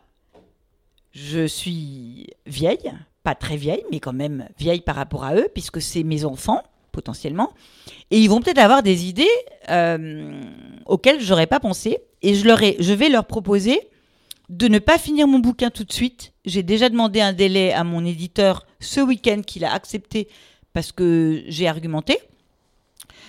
Euh, de manière à ce qu'on puisse euh, intégrer le débat et leur manière de voir, et il y aura leur nom dans le bouquin, euh, dans ma conclusion ouverture qui parle des Gilets jaunes et du grand débat. Parce que je trouve qu'avoir le regard de jeunes, c'est hyper intéressant. Ça, c'est l'aspect pédagogie court. Mais au-delà de ça, ces jeunes sont des jeunes qui votent. Et souvent, ils ne votent pas. Et, et je voudrais bien, au travers de ces exercices, leur redonner, si je peux, une conscience politique de l'importance de leur pouvoir de vote. Parce qu'il y a des gens qui meurent dans le monde parce qu'ils n'ont pas le droit de vote. Et pour avoir le droit de vote, et là encore, je reviens à l'Europe, nous avons le droit de vote en Europe. Votez euh, ce que vous voulez, même si j'aimerais mieux que vous ne votiez pas euh, voilà, côté souverainiste, mais bon. Mais bon. euh, Moi, vous avez ce droit de vote. voilà, vous avez le droit de vote, usez de votre droit de vote parce que quand on n'use pas du droit de vote, si on perd un jour la démocratie, mais ça sera notre faute. Alors après, tu, Tu vois différencies bien la démocratie représentative de Oui, mais, mais pour moi, il faut les deux. vois, il faut les deux. Parce qu'il faut bien des décideurs. On parlait de pouvoir et de contre-pouvoir tout à l'heure. Ça, c'est des trucs de gouvernance basiques. Il faut des décideurs. Tes décideurs, ils doivent être démocratiquement élus pour être légitimes. Donc, on a notre système institutionnel en France, c'est la cinquième. Peut-être qu'on va décider qu'on va modifier cette cinquième et qu'on va aller enfin vers une sixième. Euh, je ne suis pas contre. Il y a des éléments à changer parce que cette cinquième a vieilli. Elle était, elle était adaptée à l'époque et elle répondait à une situation. On a fait, on a modifié, mais on a fait ce que j'appelle du patchwork. Il est peut-être temps de refonder les choses. Je te donne un exemple et je vais me faire des ennemis, mais de toute façon, je l'ai déjà dit, alors euh, c'est pas nouveau. Je suis cohérente avec moi-même. Je pense vraiment que le Sénat, qui avait parfaitement son sens et sa raison d'être et sa légitimité, y compris dans sa manière d'être désigné pour, euh, pour euh, tempérer un peu, c'est-à-dire servir de contre-pouvoir à l'Assemblée des députés euh, qui est plus politique au sens politisé. Ils sont élus comment les gens au Sénat? Alors d'abord, quand tu les regardes, ils sont souvent très âgés. Euh, enfin, très âgés, j'exagère. Ils sont, ils sont âgés. euh, et ils sont, ils sont désignés pas directement euh, par des élections par le peuple, tu vois. C'est ça qui a été critiqué aussi. euh, Oui, peu. alors moi, ce que je crois surtout, c'est que c'est obsolète et que soit on décide qu'on a un seul Parlement et on travaille sur la composition du Parlement pour être sûr qu'il y a une vraie représentativité de toute la société civile, parce que là, il y a des...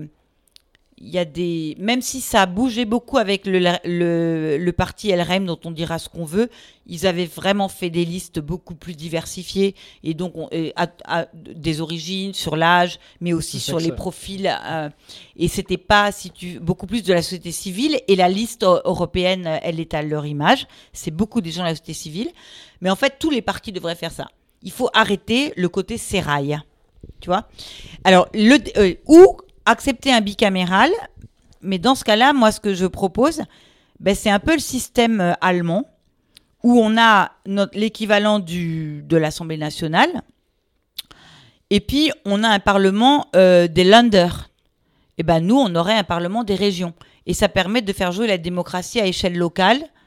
Et peut-être que la France est prête pour ça, alors que on a toujours été très centralisateur. Les régions ont quand même de plus en plus de pouvoir, de plus en plus de budget. À l'égard de l'Europe, à nouveau, à Bruxelles, c'est un interlocuteur de longue date, comme le sont les Länder et ils ont leur représentation euh, comme l'État français. Euh, euh, toi, la région Île-de-France, elle a une antenne comme le gouvernement français a sa représentation permanente, on appelle ça, c'est un peu son ambassade. Et donc, je me demande s'il n'est pas temps de, de- de- de- d'essayer de, mais c'est mon idée, hein, il y en a d'autres, de recréer de la démocratie participative en utilisant les régions parce que ça ne fonctionne qu'à échelon local. Tu, il y a plein de gens qui ont dit on n'a qu'à faire des référendums comme en Suisse, mais enfin, attends, euh, euh, on le fait au niveau des cantons en Suisse. On ne peut pas faire ça en France tout le temps. On est quand même un grand pays. Euh, on, on est euh, plus de 60 millions. Euh, on va pas faire des référendums toutes les 5 minutes. Ça, ça, ça c'est pas. Tu vois, ça, j'entends bien. C'est pas, euh, c'est idéaliste, mais c'est pas pragmatique. En revanche, l'idée, je la comprends. Et ce que je cherche en tant que expert sur ces questions depuis, depuis euh, pff, 40 ans, Comment adapter hein. c'est de trouver la bonne réponse, mais pragmatique pour, pour réaliser l'objectif. Et donc, bah, une idée, c'est le Sénat, on le désigne autrement, on change les modalités, et c'est notre assemblée des régions. Et, et pourquoi pas? Pourquoi ça, toi, peut être une idée. Ouais. Après, il y a d'autres. euh, voilà, il y a d'autres. euh, et puis, il y a aussi quand même le référendum d'initiative euh, citoyenne qui existe, mais, mais dont il faut vraiment euh, assouplir les conditions, euh, parce que là, il faut beaucoup trop de gens, on n'y arrivera jamais, ça n'a pas de sens.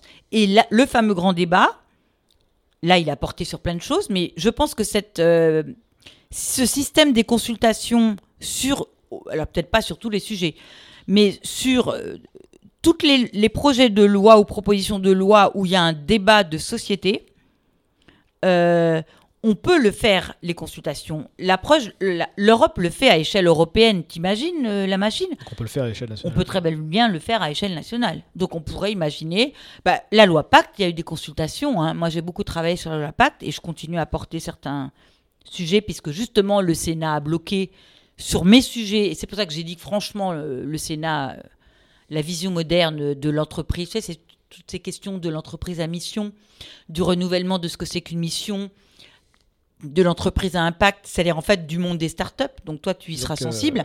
Donc j'ai donc j'ai poussé à fond Des nouveaux statuts éventuellement de société Absolument. Et donc, je suis pour. Et donc, le Sénat qui a dit on n'en veut pas. Heureusement qu'on va le, qu'on le rejoue à l'Assemblée nationale, mais du coup, ils nous ont fait perdre du temps. Et ça montre à quel point ils sont quand même old, old fashion, pour pas parler, euh, voilà, pour pas dire obsolète. Hein? Voilà.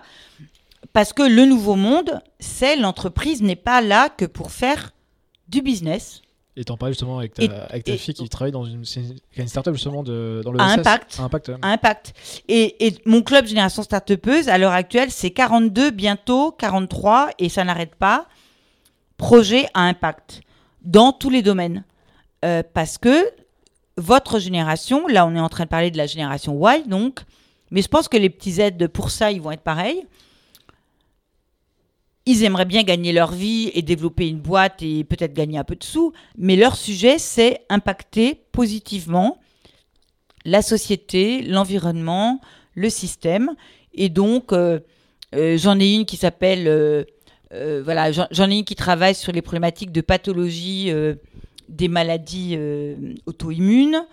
Euh, j'en ai une qui, euh, Urgence Chrono, elle a fait une, une appli qui permet, quand, euh, quand tu dois aller en urgence à l'hôpital ou dans une clinique, de savoir où est-ce que tu as le moins de temps d'attente. Marine, c'est Voyagir sur le tourisme responsable. J'en ai une, c'est du recycling de matériaux, c'est du dur et c'est des femmes. C'est pour ça, pour mon- je le fais exprès parce que c'est pour montrer que les femmes, elles s'attaquent aussi à des trucs. euh, Assez gros dur. sujet. elles sont ingénieures génie civil toutes les deux.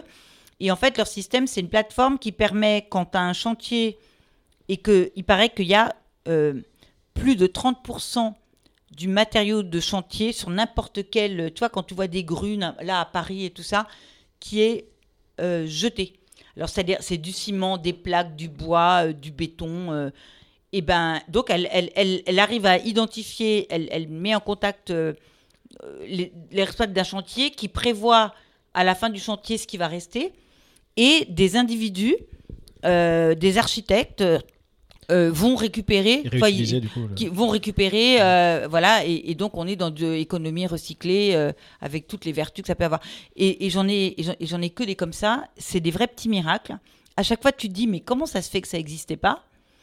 Et, et évidemment, j'ai envie de les aider. J'ai aidé Marine au départ euh, parce que c'est ma fille, mais surtout parce que son projet m'a beaucoup parlé, parce que j'ai fait beaucoup de voyages. Et parfois, euh, je l'avoue humblement, euh, j'allais au Club Med, euh, j'ai fait quelques croisières all inclusive, mais plus jamais quoi je ferai ça. Parce qu'elle m'a fait prendre conscience des conséquences sur l'é- l'écosystème des Cyclades, de Barcelone, quand ils ont fait leur campagne, on en a marre des touristes, de pays émergents qui sont fragiles et, dont on pollue les plages, tu vois. Et, c'est cette génération qui m'a fait prendre conscience qu'on ne pouvait plus faire ça comme ça. C'est cette génération, euh, elle aussi, parce qu'elle vit avec ses convictions, mais toutes les autres, qui m'ont fait prendre conscience de toutes les vertus du recyclage, de, des économies qu'on peut faire à titre personnel, qu'il faut faire attention, le, tous les trucs sur le plastique. Enfin, votre génération est beaucoup plus lucide que nous là-dessus. Nous devons vous écouter. Nous devons changer nos manières de faire. Et quand vos projets, c'est des startups ou des associations, ou des trucs in between qui vont être de plus en plus euh, Et pas ESS, simples, euh, entreprise à mm. mission. Tu vois, il va y avoir de plus en plus de. de... C'est des modèles qui sont pas de- simples aujourd'hui. Voi- euh, c'est pas adapté. En tout cas, les, genre, je sais pas si tu connais euh, Ticket for Change. Oui, euh, bien sûr, bien J'ai eu. Mathieu, euh, Mathieu Dardaillon dans le Et podcast. Mathieu, aussi. il est super. hein, Et, voilà. Et toute la complexité de ces business-là. C'est entre deux. Le, le problème, c'est que c'est toujours entre deux. Moi, j'en ai quatre qui avaient dit start-up. Elles ont fini par dire non, on va le faire en assaut parce qu'on ne trouve pas notre, notre business model. Marine se pose la question là. J'en ai d'autres qui disent start-up pour le moment, on essaye. Mais euh, un des conseils que je leur, que je leur donne, et on le fait avec nos juristes bénévolement, c'est en fait, euh, elles ont potentiellement des projets d'association prêts sous le coude. Si jamais au bout, on s'est dit trois ans, à peu près le temps de, maturation, qui est un temps long quand c'est un projet impact de développement, parce qu'en en fait, elles créent des marchés qui n'existent pas ou elles sont sur des marchés tout nouveaux. Donc le business modèle est difficile à trouver, le marché n'est pas prêt, les investisseurs comprennent pas, les banques comprennent mal, enfin c'est compliqué, mais ça bouge. Donc moi je dis le temps d'incubation, c'est pas trois mois, c'est trois ans. Je me suis dit c'est trois ans, je vais les garder trois ans. Donc c'est la couveuse, la maternelle et hop le lycée, tu vois. Et j'ai trois niveaux de projets. Des bébés projets qui sortent pas, on les aide un max, un max, un max bénévolement, avec maintenant 200 experts qui acceptent de me, dé- de me donner un coup de main euh, pour la quête de sens. Et c'est souvent ma génération, tu vois, parce qu'ils voudraient aider. Ils savent pas, ils savent pas comment. là. Oui, ils sont très sensibles à ça. Quand je leur dis, mais moi, moi j'ai une idée de comment tu peux aider, voilà, est-ce que tu veux aider? 95% les gens disent oui. Quand tu demandes pas euh, de couper le bras, tu vois, tu Oui. demandes euh, un peu de temps, un peu de temps. Voilà, il faut structurer ça, c'est beaucoup de boulot, mais ça vaut la peine parce que c'est la co-construction, c'est le transgénérationnel, c'est tout ce que je t'ai dit, mais pour des startups. Donc en gros, c'est aidons les startups à aider le monde ou à sauver le monde et à changer de modèle. Et on est dans du transfert de compétences, dans le mécénat de compétences euh, bénévoles. J'ai même des corporates qui s'y mettent, hein, Lagardère, BNP, qui trouvent mon modèle intéressant, qui les reçoivent, qui leur donnent du temps, qui les challenge, qui les aident, qui leur ouvrent le réseau. C'est un modèle euh, compliqué qu'on a inventé, qu'on invente tous les jours, mais qui fonctionne. La petite Amandine dont je te parlais, euh, que je vais aller voir après notre conversation, qui m'a écouté à une conférence, euh, qui est une jeune, une jeune fille qui fait une formation au CNAM, qui a eu un coup de foudre pour le club Génération Startupeuse. Elle me donne deux mois de son temps en stage gratuit pour aider le club. Et elle veut pas aider autre chose, elle veut aider le club parce qu'elle trouve que le concept est bon. L'objectif, c'est aider les projets à émerger, à trouver le business model. Si on trouve pas le business model, à les faire rebondir en, association parce que, parce que le projet, ben, en association, il servira quand même. Mais de préférence, essayons plutôt de les aider à changer le modèle. Parce qu'en ce moment, il y a quand même impact investing, hein, l'investissement responsable. Il y a quand même des grosses boîtes qui se posent des questions. Euh, il y a la Caisse des dépôts et consignations qui pousse. Il y a des banques mutuelles qui poussent. Il y a des fonds d'investissement responsables. C'est très tardif en France, mais je trouve que ça va très très vite. C'est vrai, on aura de plus en plus des fonds d'investissement. Et, et qu'il y a des vraies interrogations sur euh, l'impact à côté du, de combien ça va me rapporter. Donc le profit n'est plus la finalité euh, principale. Oui, ultime. on, on- on- on doit articuler les deux. Et la question qui m'interpelle en ce moment et sur laquelle je bosse et j'essaie de bosser avec des experts en ce moment, c'est de construire un, un peu comme tu as un BP, tu vois, parce que ça on sait, les chiffres, les Business plan, machins. pas- Voilà le business plan. Euh, donc on dit voilà le marché c'est ça. Alors euh, je vais euh, je vais dépenser ça et puis je vais gagner ça et on fait des projections sur trois ans en général. Faire un impact executive summary et c'est une idée de Marine, ma fille, qui m'a dit tu pourrais proposer à tes startups de travailler sur un cadre commun puis chacun va remplir et après on va voir ce que ça donne et on va les aider parce qu'elle elle a fait une formation en développement durable donc elle est elle est un peu structurée là-dessus contrairement à moi qui vais euh, au nez puis j'y à- vais À l'intuition. à l'intuition, avec de l'enthousiasme. Et puis j'ai lu, je sais lire heureusement, j'ai lu 660 pages sur les objectifs de développement durable qu'on appelle aussi en anglais les Global Goals de l'ONU. Donc je commence à comprendre quand même depuis le mois de septembre. Et là, on a 15 pages. L'objectif, c'est de réduire encore 15 pages sur 660. 15 pages où on, on- l'idée, c'est on va prendre un, un- un projet et on dit voilà, toi, quel, quels goals, quel impact tu as, comment tu vas, comment tu vas le faire, quelle méthode tu vas, tu vas prendre. Est-ce que tu vas faire partie de l'ESS ou pas? Est-ce que finalement euh, tu vas faire une SAS Qu'est-ce que tu vas mettre dans ton pacte? Est-ce que tu vas associer euh, tes salariés à l'actionnariat? Est-ce que tu vas redistribuer une partie de ton chiffre d'affaires? Tu vois, on les interpelle aussi sur leur gouvernance. Comment tu vas Est-ce que tu travailles, tu embauches euh, des jeunes, des, des, des peut-être des personnes en situation de handicap, peut-être.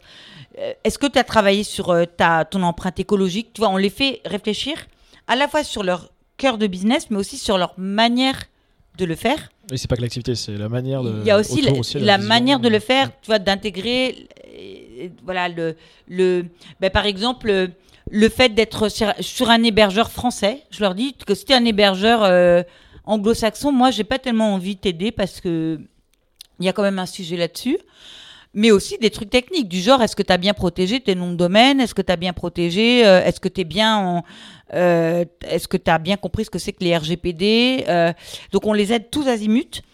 L'idée étant qu'elles soient le moins fragiles possible et qu'elles puissent aller bah, monter, développer leur projet. Et j'avoue que ce projet-là, qui est un projet bénévole en plus de mon job,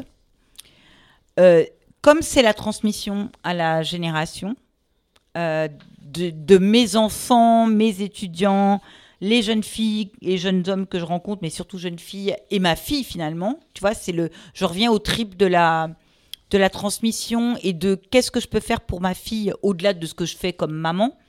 Là, c'est qu'est-ce que je peux faire comme ma fille parce que je suis censée être une référente, une expert, quelqu'un qui a beaucoup de réseaux, euh, quelqu'un qui peut ouvrir des portes qu'elle pourrait qu'elles, je mets un pluriel hein, pour euh, ceux qui m'écoutent, ne, ne, peuvent pas avoir parce qu'elles n'ont pas forcément euh, mon réseau, parce que ce que je, je, Voilà, parce que je le mets à disposition. Et by the way, je suis sortie de la génération Y, j'en aide beaucoup de la génération Y, mais dans mon club, j'ai cinq projets qui sont portés par des femmes de mon âge, parce que je n'ai aucun racisme anti-âge. On revient à la problématique de tout à l'heure. Si ces femmes, parce qu'elles ont une deuxième vie, euh, ayant été la plupart du temps licenciées ou ayant fait des burn-out, et étant mises de côté, ou simplement ayant décidé parce qu'elles ne trouvent plus de sens à ce qu'elles font dans leur job, de faire autre chose, ont des projets qui correspondent à des startups à impact. Non seulement je les accueille, mais en plus, je vois comment la communauté de startups fonctionne entre elles au-delà de l'expertise délivrée par les experts vers les startups, il y a aussi en plateau, tu vois, la communauté de startups qui cède. Parce qu'on l'a dit tout à l'heure, une caractéristique de la génération Y, c'est le partage. Et, les startups aussi, de manière générale. Et, les, et les, mais parce que les startups, elles ont beaucoup été créées par votre génération. et donc, en fait, les plus âgées, elles savent pas faire ça, mais elles les regardent, elles s'en inspirent, elles font pareil et en fait elles sont très heureuses de faire pareil parce que ce que toi tu sais pas faire, le voisin sait le faire. Et si le voisin veut bien partager, bah, c'est du give and take. Et après on donne aussi dans l'autre Tu vois, give and take. Le réseau c'est du give and take. C'est pas notre génération, on était dans tech and tech. Et puis des gens comme moi, on est un peu malade, c'était du give and give. C'est-à-dire, euh, j'arrête pas de donner, personne me rend. Ben là, je donne, mais ces jeunes femmes et ces femmes elles rendent, elles rendent d'abord parce qu'elles sont reconnaissantes. Elles rendent parce que celles qui sont un peu sorties du lot, parce qu'elles, ça y est, elles se sont développées, elles sont dans ce que j'appelle la phase 3, elles, ont fait réussi une levée de fonds, elles ont fait leur premier chiffre d'affaires. Elles vont venir aider les autres, tu vois. Et pour moi, c'est quoi ça? Ben, C'est juste la construction individuelle, collective. Tu sais, c'est la théorie du colibri. Le fameux colibri, euh, on en a parlé plus tôt sur l'aspect environnemental, mais en fait, Pierre Rabhi, mais alors, voilà, c'est le colibri de Pierre Rabhi. C'est chacun à sa mesure, dans son domaine, dans son secteur, fait un petit quelque chose pour quoi faire? Changer le monde. Changer le monde, changer de modèle, changer les rapports humains, changer le rapport à l'entreprise, euh, changer le fait que l'entreprise euh, peut faire du business proprement et puis peut ne pas avoir comme idée euh, seulement euh, de faire du chiffre d'affaires, mais alors déjà on lui demande de le faire correctement, mais là on est, on va plus loin avec la loi PAC puisqu'on leur propose, et puis choisira qui veut, de carrément avoir une mission. Et en fait, toutes les startups à impact, elles ont déjà leur mission. La seule chose, c'est que on leur a pas fait formuler. Mais en fait, c'est les, c'est elles qui vont le faire le plus facilement parce qu'elles ont une vision. Et quand on va leur dire, ben, c'est quoi ta mission? Ça va sortir tout seul. Et c'est ce fameux Impact Exec Summary qu'on est en train de construire ensemble. J'espère l'avoir fait pour novembre, au moment du Women's Forum. Parce que euh, euh, Chiara Corazza, qui est maintenant euh, la dirigeante du Women's Forum, a accepté de challenger un peu son modèle. C'est quelqu'un d'assez moderne. euh, J'adore cette femme. Elle, est, oh, elle aussi, c'est une européenne, citoyenne du monde. Et, elle a mon âge, hein, mais elle est très moderne. Et elle m'a dit ton idée de faire un hackathon Women Tech for Good, c'est super, on l'intègre dans le Women's Forum. Et là, tu t'aperçois que le monde change. Parce que le Women's Forum, c'est qui? C'est des grandes dirigeantes du monde entier. C'est le monde de la gouvernance, des administratrices, des puissants, des politiques. Et pour la première année, on va les embarquer, on va leur proposer de s'embarquer dans le monde des startups et d'aller travailler pendant une après-midi pour aider des startups. Et je suis sûre qu'elles vont y aller, je suis sûre qu'elles vont adorer et qu'elles vont réaliser ce que c'est qu'une startup et que, et que toutes ces femmes qui vont, auront participé, elles vont ressortir de là, changer dans leur tête et que dans les entreprises qu'elles dirigent, euh, à l'autre bout du monde euh, ou à Paris, euh, elles auront enfin compris ce que c'est que ce nouveau modèle. Parce qu'en fait, il n'y a qu'en faisant Qu'on se rend compte. Toi, euh, c'est pas la peine de conceptualiser. Euh, Il y a qu'en expérimentant. euh, c'est du test and learn. Et, et, et après, tu conceptualises parce que tu structures un peu ta pensée. Mais finalement, euh, c'est juste du test and learn. Euh, et, et cette manière d'apprendre est une manière euh, très naturelle que vous avez. C'est pas du tout ce que nous avons appris nous. Et je t'assure que pour euh, l'accepter moi euh, dans mon mode de fonctionnement, euh, j'ai vraiment dû lessiver ma tête. Il n'y a pas d'autre mot. Et c'est mes étudiants et ma fille qui ont lessivé ma tête, et puis maintenant mes startups. Et maintenant j'ai la tête toute propre, ça je peux te dire. Parce que je me suis aperçue qu'il y avait beaucoup de choses que j'ai appris qui, pour le monde d'aujourd'hui, n'avaient aucun sens. Et qu'il fallait que j'accepte de me remettre en situation d'apprentissage. Ça tombe bien puisque je suis toujours à l'école, comme je te l'ai dit. euh, tout à l'heure. T'as la chance d'avoir un métier, comme tu dis, que, où tu apprends toute ta vie. Et euh, alors après, c'est vrai que c'est aussi le cas, alors pas mal de gens de, de ma génération, dans cet état d'esprit aussi, de se dire que l'école s'arrête pas après les études, justement. Il n'y a pas de fin, entre guillemets. des- Il n'y a jamais de fin. Et puis, tu- et tu vois, ça aussi, je- j'en parlais ce matin avec, quel- avec euh, j'avais un interview pour Challenge. On, verra ce que, voilà, ce qu'ils ce qui, ce qu'ils prennent de ce que j'ai dit. Euh, sur l'entrepreneuriat euh, au féminin.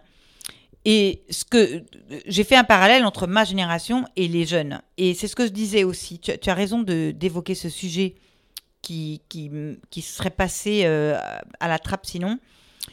Une, différence euh, de votre génération, et je suppose des, des, des aides après et de, je sais pas qui, euh, c'est que vous avez la possibilité d'apprendre tout le temps, n'importe où, par tout moyen. Et tu vois, euh, j'ai plusieurs de mes jeunes filles, dont Marine d'ailleurs, qui a, qui a fait du codage. Alors, elle va pas faire tout son site web toute seule, hein. elle ne devient pas Ah ouais, informaticienne elle, elle mais elle bases. comprend, elle comprend les bases. Du coup, elle est capable d'entamer un dialogue avec euh, son CTO ou son prestataire de service, euh, parce que ça, c'est un vrai sujet quand même. Euh, de ne pas faire d'erreur ou de pas réaliser quand il est trop tard qu'en fait c'était pas ça et que, et que ça va pas. Euh, les, plutôt littéraires, eh ben, elles vont se lancer dans, euh, ben ouais, on apprend à faire un business plan avec euh, un budget prévisionnel. Celles qui ont peur de parler, on leur fait des séances d'improvisation théâtrale, tu vois. Donc que ça soit construit dans, dans le cadre d'un club comme le mien ou ailleurs, dans des incubateurs, ou, ou qu'ils le fassent tout seul, ou qu'ils le fassent dans du coworking en partageant, moi je dis on s'en fout. Tout est bon à prendre.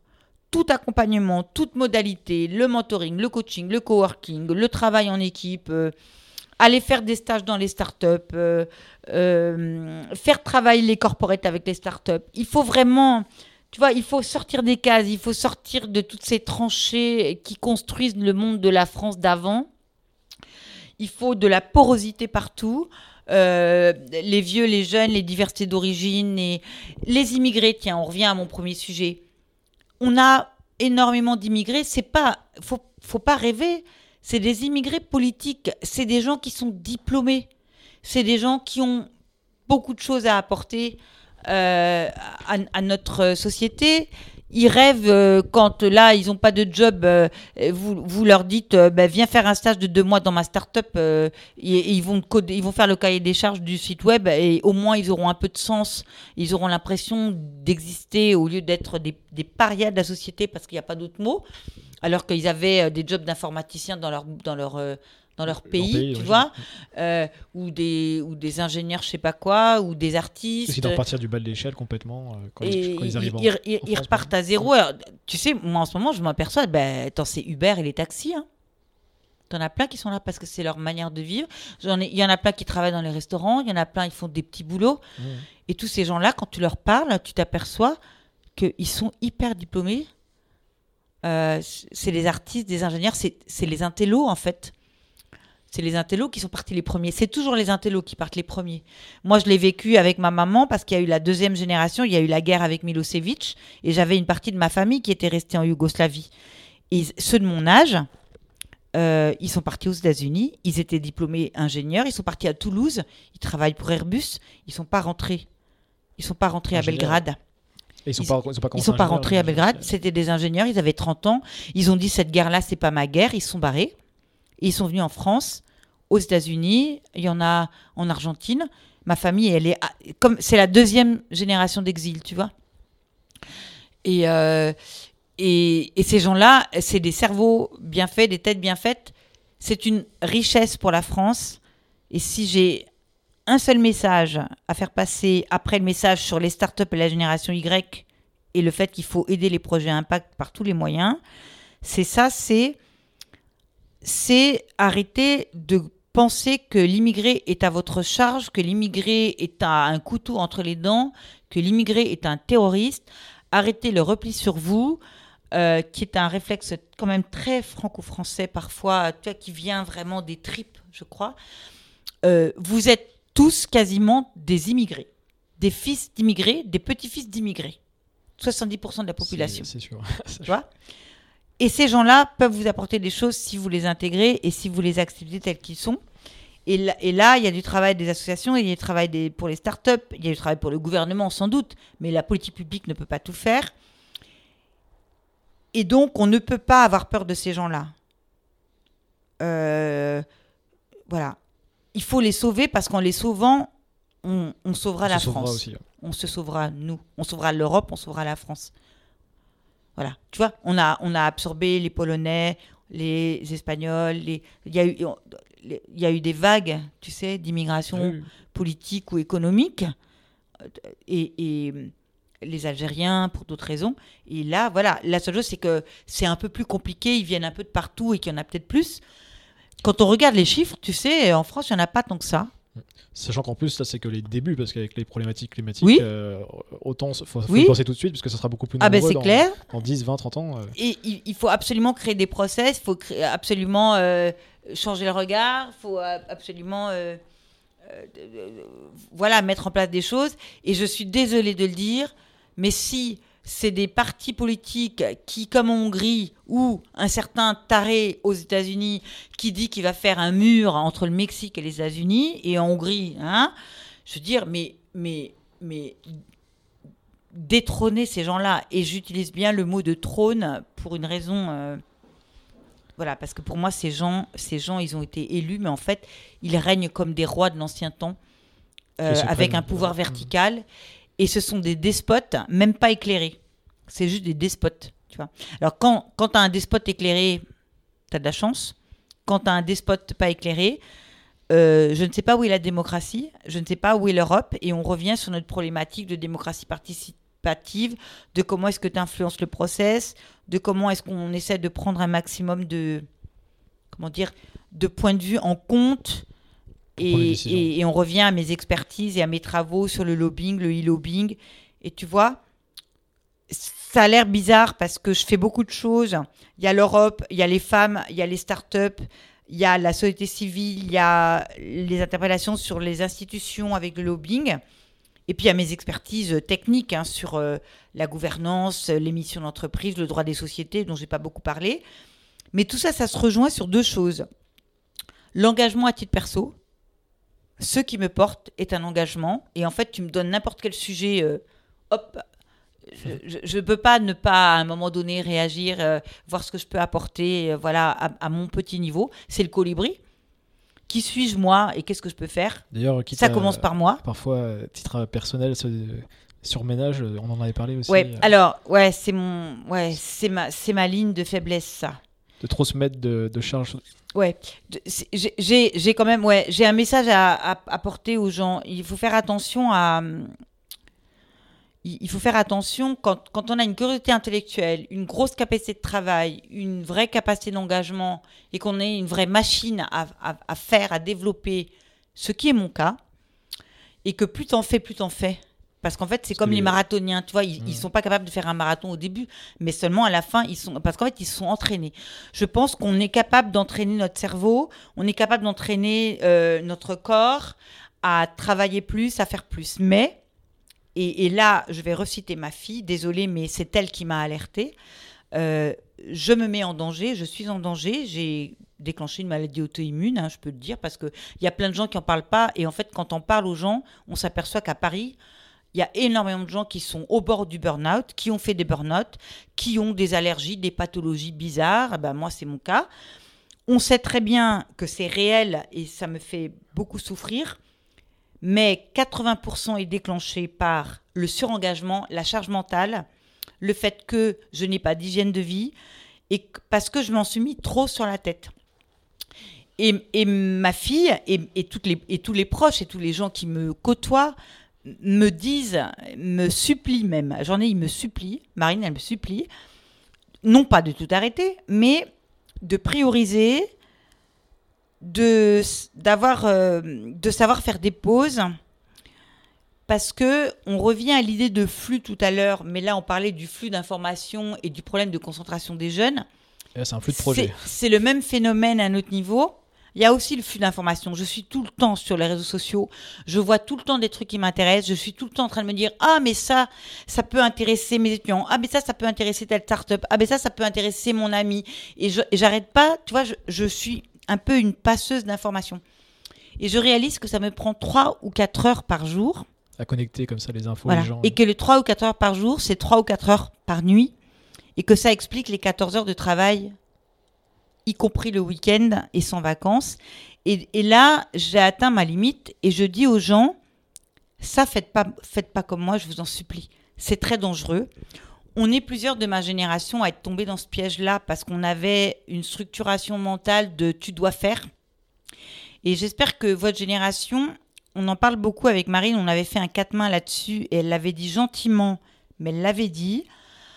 Maman n'est pas un modèle pour moi, même si je lui reconnais euh, voilà, son statut de référent, tout ce qu'elle fait, son engagement, sa générosité et tout ce qu'elle a fait pour moi euh, en tant que maman mais c'est pas un modèle pour moi parce qu'elle a été trop loin et elle est surengagée. Et moi, je veux faire des choix de vie et avoir un équilibre de vie personnelle parce que vous, vous cherchez à être heureux. Et le bonheur, c'est pas euh, juste aller se marrer toutes les cinq minutes, c'est avoir un équilibre, pouvoir se ressourcer, trouver du sens dans ce qu'on fait. Et c'est pour ça que, par exemple, j'en ai beaucoup qui bossent sur leur start-up, mais elles sont aussi engagées dans des associations. Euh, elles font des trucs fun. Il y en a qui font de la boxe, il y en a d'autres qui font du chant. Euh, Marine, elle fait de la danse. Elle est engagée à Montpellier dans une association qui s'appelle Wonder Meuf. Tu vois? Et en fait, elle m'a expliqué, et j'entends tellement ce qu'elle me dit, que cet équilibre-là lui permet justement de faire le fameux marathon dont on parle, et que du coup, elle tiendra plus longtemps sur sa start-up parce qu'elle a moins de risques de s'épuiser. Or, le problème des startups, on revient à l'idée qu'elles ne seront pas rentables avant 3 ans quand tout va bien. Parfois, euh, c'est 5 ans. Voire 7. Euh. Hein, voire 7, on est d'accord. J'ai dit 3 ans minimum. Voilà. C'est de ne pas s'épuiser. C'est-à-dire Arrêtez de penser que c'est un 60 mètres et que tu donnes tout à fond. Moi, j'étais très bonne en 60 mètres, c'est pour ça que, vu le gabarit, tu vois, c'est pour ça que je pense à ça. Euh, et on voulait même que je fasse de la compète. Et marathon, c'est 42 km. Tu fais un marathon et tu vas avoir soif et tu vas avoir faim. Et si, et si on te donne pas de l'eau au bon moment, et si tu manges pas au bon moment, et si, et si tu n'as pas entraîné tes muscles et ton cerveau, euh, ou tu meurs. Alors c'est burn-out, euh, défaillance, j'arrête, échec, qui est un échec humain et un échec économique, et un échec du système, ou, euh, ou tu rates. Oui, enfin, l'entreprise va en pâtir en tous les cas. le- Et, et c'est tout le système, et c'est un gâchis humain et économique. euh. Alors, euh, la France, euh, pays des startups, moi je veux bien, mais j'en vois, et je suis très à l'aise euh, pour le faire pendant notre échange, puisque je le fais de manière systématique et que j'ai un rendez-vous vendredi à BPI France parce que, parce que ils, ils- ont la gentillesse d'accorder un peu d'attention à ce que je dis et, que je connais Patrice Béguet, Nicolas Dufourc, Laurence Pigano, qui sont tous des gens de très bonne volonté et qui veulent bien faire, mais qui sont quand même dans un système assez institutionnel. Euh, ils ont récemment, ou, pas récemment, je sais pas, mais en tout cas, ils ont pris conscience, le, le- le sujet est sur la table, que aider les licornes comme Blablacar, oui, il faut le faire et que ça devient les startups, mais c'est pas des startups, c'est des startups émergées, c'est des startups accélérées. C'est pour ça que le mot licorne me va bien. Mais on en a combien? En Deux, France, euh, trois? Pas grand-chose. ouais. Hein? Moins de 10 en tout cas. Voilà. Alors, si les investissements doivent aller que là, et qu'en fait, tu crées pas le pipe pour faire dans 5 ans des startups qui seront les blablacar de demain, en fait, on est en train de couper le système. Donc, il faut avoir une approche à moyen long terme. Et tant les investisseurs, les business angels, les professeurs, les incubateurs, les tout ce que tu veux, les experts, euh, euh, et, et BPI France, puisque c'est son rôle, et le gouvernement au niveau des politiques publiques, doivent absolument investir. Et quand je dis investir, c'est pas seulement des sous, c'est investir massivement du temps, de l'attention, de l'incubation, de l'accompagnement, euh, de tous les moyens par tous les moyens possibles, et, et un peu de sous si on peut, sur ce que j'appelle ma couveuse, moi. C'est-à-dire les bébés projets. Or, là, en France, on leur demande qu'ils aient fait leurs preuves. Alors, et figure-toi qu'on peut le faire. Je te donne un exemple, et je peux le dire parce que j'ai la réponse depuis ce matin. Dell, tu vois ce que c'est, Dell, la grande entreprise, logique très américaine, aide les startups. Seulement, dans la tête des Américains, versus Dell en France, qui est à Montpellier d'ailleurs, c'est des startups euh, déjà importantes. Grâce à une, une femme que je connais qui s'appelle Florence Roupion, qui est à Dell, on a réussi à faire comprendre à Dell, États-Unis, que si elle voulait aider des startups en France, il fallait baisser le niveau dans les- d'accompagnement, euh, de, de- de sélection pour Les accompagner. Les accompagner plutôt dans leur processus, ouais. enfin dans leur euh, Voilà. histoire. Et que, et, que, et que des startups à, à 4 briques, euh, ben on n'en avait pas, surtout quand c'était des startups montées par des femmes, parce qu'elles veulent aider des femmes, c'est le programme Douane, ok et des projets à impact. Donc quand tu as femme plus projet à impact, tu as tout faux. Si tu cherches du 4 millions, même à 1 million, il n'y en a pas beaucoup. Hein.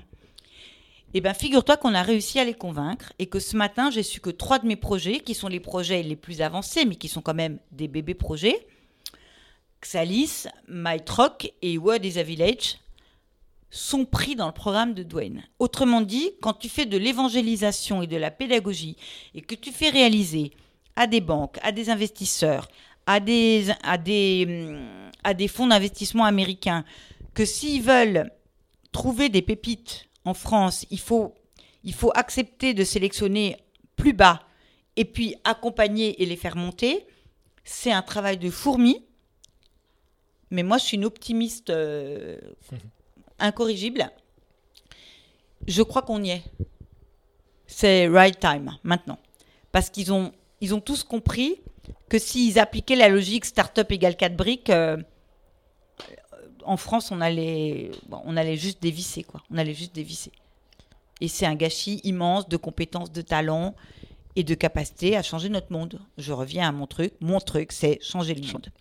Bah, me- merci Viviane. Où est-ce qu'on peut te suivre euh, avant de conclure? Alors, où on peut me suivre? Alors, LinkedIn sur- en mode corporate euh, sur Viviane de Beaufort, Twitter, VD Beaufort. Euh, Ton blog, du coup, je mettrai les liens de toute façon. mon blog, j'ai un blog gender et un blog Europe. Euh, C'est facile, c'est gender.viviennedebeaufort.fr, europe.viviennedebeaufort.fr. Euh, et puis en fait, euh, je m'en aperçois même pas moi, je m'en suis aperçu l'autre fois parce que je cherchais un document. Donc je me suis googlisée toute seule. Euh, quand tu tapes Viviane de Beaufort, euh, ah oui, j'ai une chaîne YouTube aussi avec des playlists. J'ai Pinterest aussi avec des playlists, mais c'est pas euh, ma déco parce que moi je fais que bosser. J'ai une, plali- une playlist startup, une playlist DRH parce que je m'intéresse beaucoup à la problématique des talents, une playlist SEO, euh, site web, euh, créer son site web parce que c'est des. En fait, j'essaie de capitaliser puis je le donne à mes startups. Donc si vous voulez me trouver, vous allez facilement me trouver, Et ben, facilement. tapez Viviane de Beaufort sur, euh, sur Google. Ouais, voilà. Ou d'autres moteurs de recherche, euh, parce que moi j'aime Ah, bien. euh, je préfère Lilo. Hein Et ben, voilà, n'allez Lilo c'est bien. N'allez pas sur Google alors. Non, pas sur Google. Lilo par exemple, c'est bien Lilo. Parce qu'il y a des petites gouttes, puis à chaque fois vous pouvez aider des associations. Très bien, me- merci Viviane. Merci à toi. À bientôt.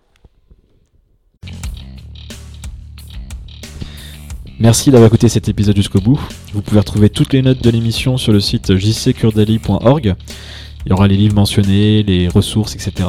Donc Kurdali, c'est K-U-R-D-A-L-I. Profitez-en pour vous inscrire pour ne pas louper les prochains épisodes. Et pour m'aider, vous pouvez faire deux choses. Partagez à vos amis euh, l'épisode euh, ou le podcast ou mon site. Et mettez 5 étoiles sur iTunes. C'est ce qui permet d'avoir le plus de visibilité euh, pour les podcasts. C'est comme ça qu'on gagne en visibilité. Donc c'est important. Je vous dis à lundi prochain pour un nouvel épisode de Conversation avec JCK. Allez, à plus.